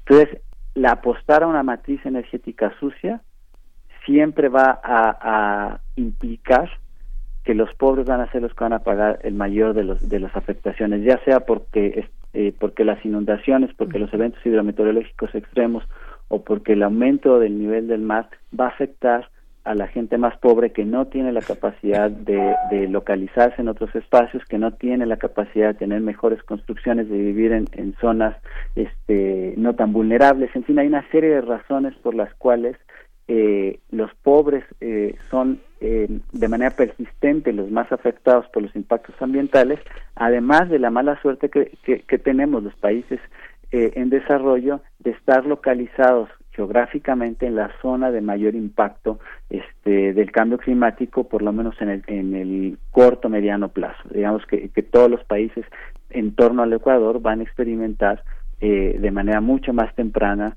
eh, los impactos del cambio climático que aquellos países que están emplazados más hacia el norte, hacia el, hacia el polo norte. ¿no? Entonces, eh, Estados Unidos tiene mucho menos incentivo de tomar medidas en el corto plazo que lo que tiene eh, las islas insulares, por ejemplo. Claro, doctor Giancarlo Delgado, se nos acaba ya el tiempo y nos queda tal vez un par de minutos más para una conclusión y yo quisiera eh, preguntar eh, pues hacia hacia dónde tendría que voltear México en todo este este escenario de zonas de concentración de energías limpias que se planteó con la CENER eh, ¿qué, revelan hacia dónde dónde dónde hay que poner digo sabemos cómo va el proyecto ya es algo que se ha eh, dicho con bombo y platillo esta refinería de dos bocas y demás mm. eh, el proyecto del gobierno mexicano pero hacia dónde entonces tendría que voltear la mirada yo creo que, que ahí, eh, como decía, se tendría que apostar hacia la generación sí concentrada de energías limpias, pero también distribuida,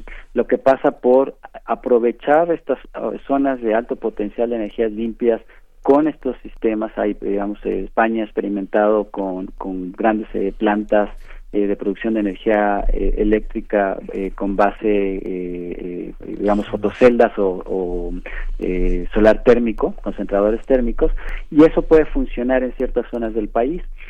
por otro lado, se tiene que apostar por la distribuida, pero yo creo que la distribuida tiene que ver con todas estas cosas que, que había mencionado, desde regulaciones que obliguen a las nuevas construcciones a incluir una serie de ecotecnias no solamente vinculadas al tema de energía de manera directa, sino también al ahorro, por ejemplo, del consumo de agua.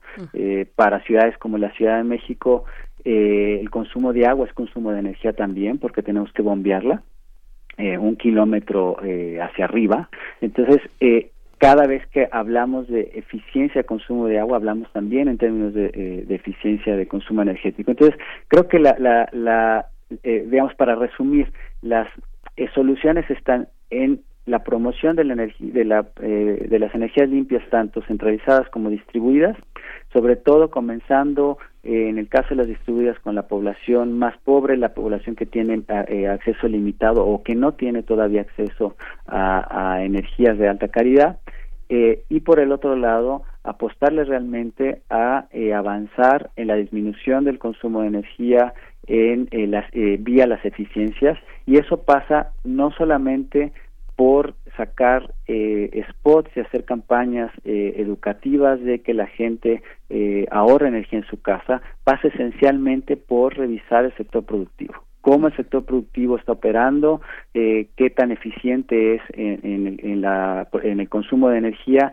y cómo se pueden generar estándares nacionales en el que, digamos, se obligue a las empresas a operar eh, con las tecnologías más novedosas para que realmente estemos pensando en preparar al país hacia esta transición eh, hacia el futuro en donde podamos tener realmente una matriz energética eh, perdón una matriz industrial que sea este que esté preparada que sea limpia eh, y que normalmente eso no es muy atractivo para las inversiones porque es mucho más barato contaminar y no pagar eh, los daños ambientales. Entonces, parte de eh, toda esta industria manufacturera que está en México hace uso de regulación laxa, sí laboral, pero de regulación también laxa en términos, digamos, ambientales. Entonces, creo que por ahí, sin que yo no quiero, digamos, comunicar que lo que se necesita es desincentivar la producción nacional, se sabe que, que, el sector privado genera buena parte de la riqueza nacional, pero sí empezar a, generar los mecanismos y las condiciones para que este sector productivo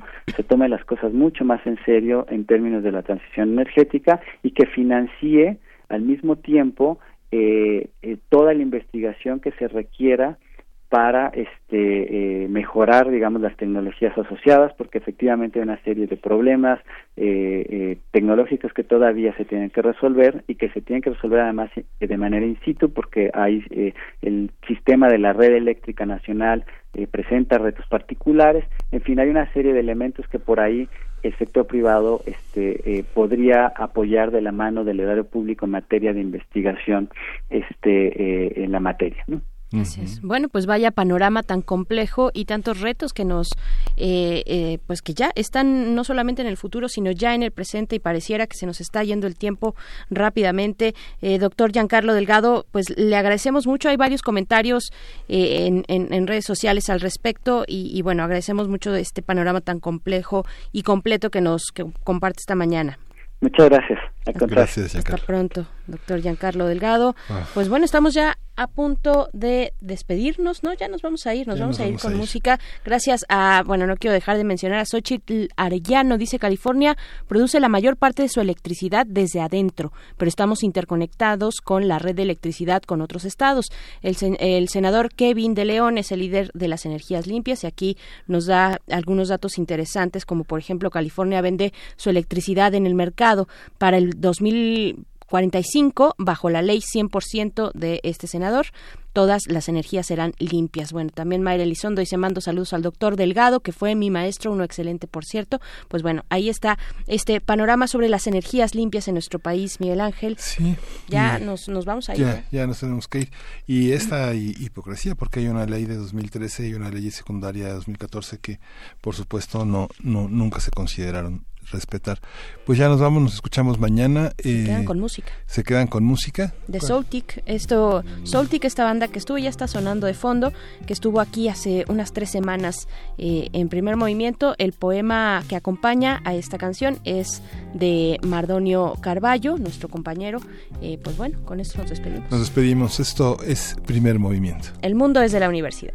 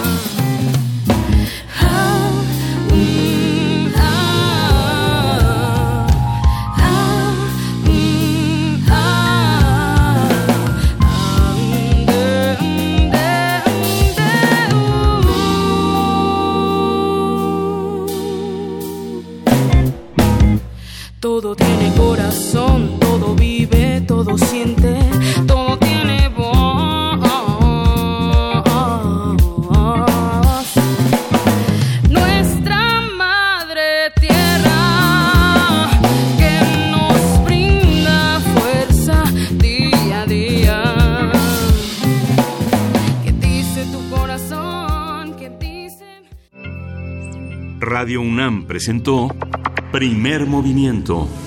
El mundo desde la universidad.